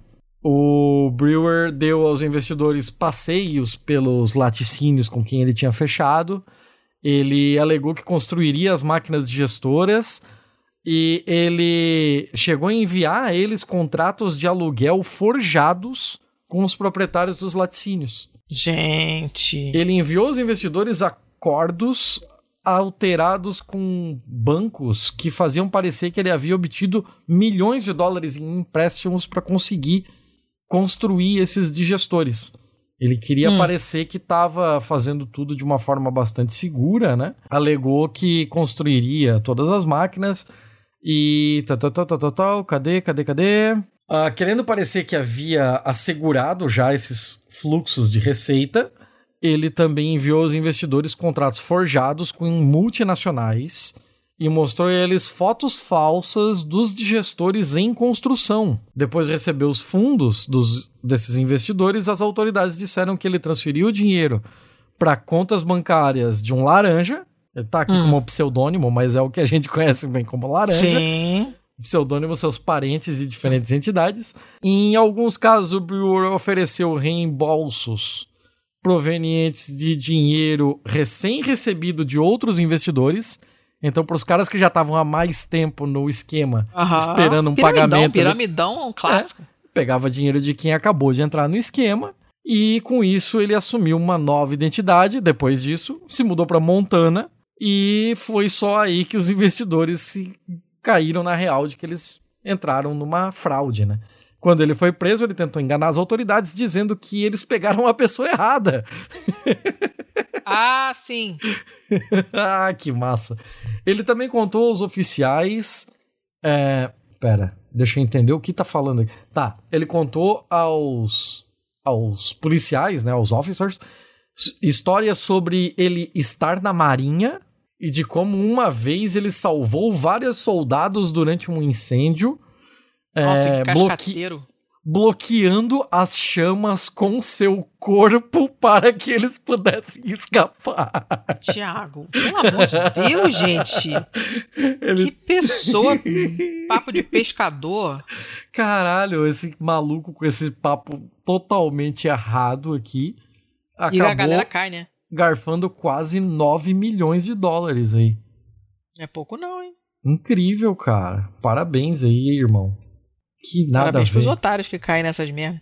Pois é. Cara, Esse cara pode? aqui já tem currículo pra, sei lá, ser alguma coisa do governo Bolsonaro aí, né? Cheio de estrambique, sim, porra. nossa. Cara, Ah, já Que tínhamos bosta. um Florida Man, agora temos um California Man. é, California Man, que foi pro Montana Man, tamo indo muito bem. Idaho Man. Idaho Man. Nossa senhora, gente. Ó, eu acabei tudo, você acabou tudo também, acho, né? Não, última. Porra, Último. Thiago, meu Deus do céu, uma da Prometo. manhã. Terminou mal. Ah, É, menino, é, essa notícia do Cooperativa, um site de notícias do Chile. Mas terminou mal. É, menino na Bolívia se deixou picar por uma aranha porque queria ser o Spider-Man. que? O pequeno de 8 anos acabou hospitalizado. Um Tadinho. menino boliviano é, acabou é, tendo que ir ao hospital depois de, de se deixar picar porque queria que assim se convertesse no seu herói, o Homem-Aranha. Oh, meu Deus. O, o caso ocorreu no final de semana desta notícia, em Oruro, Bolívia, quando o pequeno de 8 anos é, achou uma aranha debaixo de uma pedra. E explicaram as autoridades do programa de enfermidades zoonóticas do Serviço Departamental de Saúde Local. O menino fez, é, o menino pegou a aranha e colocou na sua mão para que Hum, ela lhe ela desse picar. uma picada e depois a colocou em um vaso. Uma Hum. da, algumas horas depois ele começou a apresentar sintomas como contraturas e, e dores dores intensas, né? O, Tadinho. o pequeno foi tratado rapidamente no Hospital Geral San Juan de Dios, em Oruro, onde identificaram a picada e aplicaram um antídoto, deixando que assim ele estabilizasse. A aranha que ele achou debaixo de uma pedra e resolveu usar era uma viúva negra. Ah, meu Deus do céu. E, e como que não, deu ruim? Porque ele foi. É, porque ele foi resgatado com prontidão. Assim que ele começou a ter os sintomas de dores, a família já levou ele pro, pro hospital. E pelo jeito, é, o hospital é na mesma cidade, né? São Juan de Dios, em Oruro mesmo. Então, Ah, Se fosse como, na puta que pariu. é, como o traslado foi rápido e tal, esses Ah, aracnídeos cara. pretos com as costas vermelhas são as viúvas negras que não causam nenhum efeito para se você quiser virar um Homem-Aranha, mas ao contrário podem colocar em risco as suas vidas, remarcam as autoridades. Cara, Que esse mo- sorte, hein, neném? que Caraca. susto, moleque! Cuidado, meu! Porra, pesado, né? Hum, Ainda sim. bem que deu tudo certo, assim, ainda bem que foi rápido. Que coisa, cara. Coitado do menino, tadinho. Ai, gente, criança é, é, um negócio complicado, né? Pô, oito anos, amiguinho, já era pra tá. Já era pra tá mais ligadinho isso aí, né? É, sei lá, né? Sei, complicado, complicado. Tadinho, fica com peninha dele. É, Tadinho, é. doído pra isso- caramba. É, fazer o quê? Hum. Mas Acabemos? tá, tá, tá, tá fechado, tá fechado. Chega, né? Chega. Chega, né? Uma da manhã, deixei mimir. Acabei de digerir já, quero dormir. A Mimir. É, Bom, nós já falamos do nosso financiamento coletivo, né? Uhum. Já falamos do que? Falta falar das redes sociais, que estão cada vez mais. A gente já tem um perfil nessas redes novas, Letícia. Temo não. Não temo não, porque eu não estou nessas redes novas. Você não está, eu estou. Estou no, no Blue Sky, mas eu uso. Não. Então. Tu não tá no Blue nada. Sky? não- nem- Tá- Mas tá usando o. Blue Sky, não? Não, eu estou lá. Eu acabei de falar. Eu estou lá. Estou usando? Não. Então tá. É, e aquela outra porra lá do Zuckerberg? Como é que é o nome? É... Ah, não. Threads, nem, né? nem cogitei. Threads, Ok. nem cogitei. Ok, não estamos em nada disso, então. A gente tá fazendo uma não, ainda, propaganda. ainda estamos no Twitter e ainda estamos no Instagram, mas estamos assim só por estar. Porque não postamos nada, nem olho direito. Porque sem paciência nenhuma, hum, tá tudo uma zona, o Twitter tá bosta, o Instagram é muito ruim de se comunicar, é uma rede que eu, pessoalmente, eu uso muito, descubro muita coisa legal por lá, mas ele é muito ruim de usar. O Instagram, é- ele, ele tem uma série de chatices, então eu evito ah, altas interações por lá, assim. Tem algumas amigas que não sei por qual motivo eu só converso com elas por lá. Mas, em geral, não gosto. Porque tem uma usabilidade bem bosta, assim.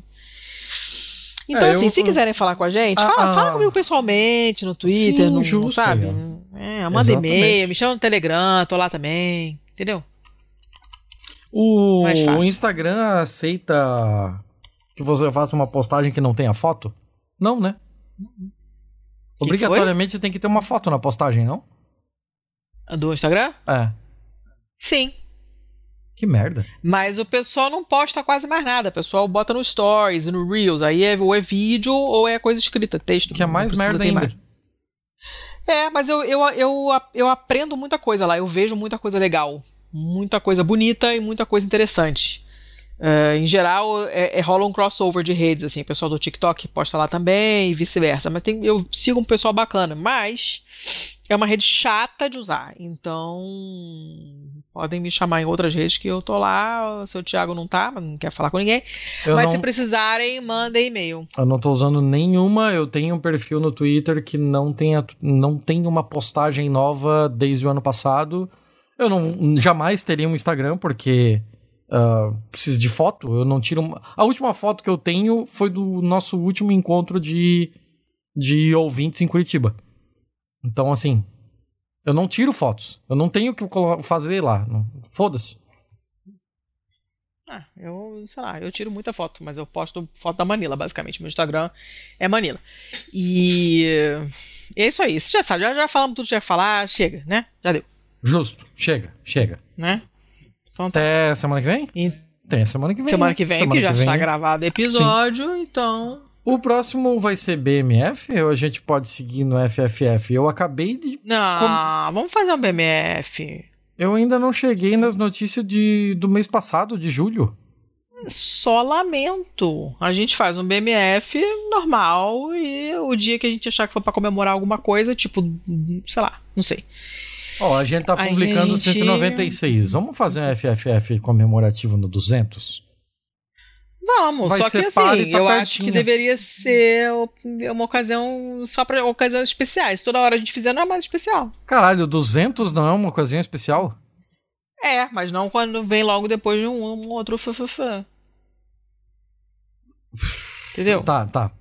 Eu, Vamos eu vou... pensar nisso depois. Não, os ouvintes Vamos ver o que, que que o pessoal fala na É. dis- na, Pistolândia. Exato. Os ouvintes É, que aí- te pressionem pra isso. É. Né? Então tá. Então chega. Vou salvar aqui. E é isso aí, gente. Até semana que vem. Semana que vem já está gravado. Então semana que vem tem episódio. Então até Fechou. semana que vem. Barra até o próximo episódio. Beijo. Maravilha, muito obrigado. Até mais. Falou! Eu fui à Vila Madalena apanhar minha pequena pra um programa legal. Pegar uma tela, o escambau e na Fradique Coutinho. Entrei lá no sujinho pra me ambientar, a inteligência toda lá. E quando fui entrando, fui logo morando um papo diferente na mesa de um livre docente. Ele defendia uma tese esdrúxula, paradoxal, levando-se em conta o alcoolismo crônico de Scott Fitzgerald e a homossexualidade imanente de Proust, temos, pois, que E é igual a MC ao quadrado. Morou? Me encostei no balcão e, feito um espião, observei o alarde. Só dava Freud, Thomas Hardy e fui me irritando. E o papo piorando, pura citação de Baudelaire até Platão. E tome Kurosawa, e tome James Joyce, e tome Hemingway. É tanto nome que nem sei. Saí meio grog, chamando Van Gogh de Galileu Galilei, Jorge Goulart de Nora Ney. Eu sou um erudito de alto gabarito intelectual. Leio Camões no original. Sou pós-graduado, formei-me advogado pelo telefone. Vi em Bratel pela Sorbonne. Assino Estadão, sou da oposição. Abaixo o sistema, já critiquei até cinema. Eu vou em gafieira, me amarro no gabeiro e tô desempregado. Um dia chego a Jorge Amado. Voltei àquela bodega com uma raiva cega e cuspindo prego, me afetar o superego e fui logo citando no estilo Marlon Brando uma frase em latim: Homos ou bispos, James Dean. Os caras se borraram e já me contrataram para lecionar como professor titular na universidade da nossa cidade, o idioma latino. Data Vênia Hare Krishna, como anda bem o nosso ensino.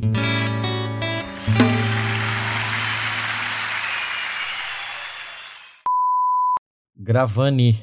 Gravânia. It is gravating. Ok. Vai que esse aí é teu. É meu? Por que meu? É seu. Porque depois da Nízia. O, o- o próximo eu, eu, falo- eu vou porque é meu. Ah, Foda-se, você, você podia fazer isso, né? Começar Não. hoje já. Não, eu- nem tava no outro. Eles são irmãos. Exatamente, Eles são exatamente por isso, jarros, porque aí você me Damião. pergunta como foi o outro que você não participou e tal. Eu não ouvi, não vou ter nada pra comentar.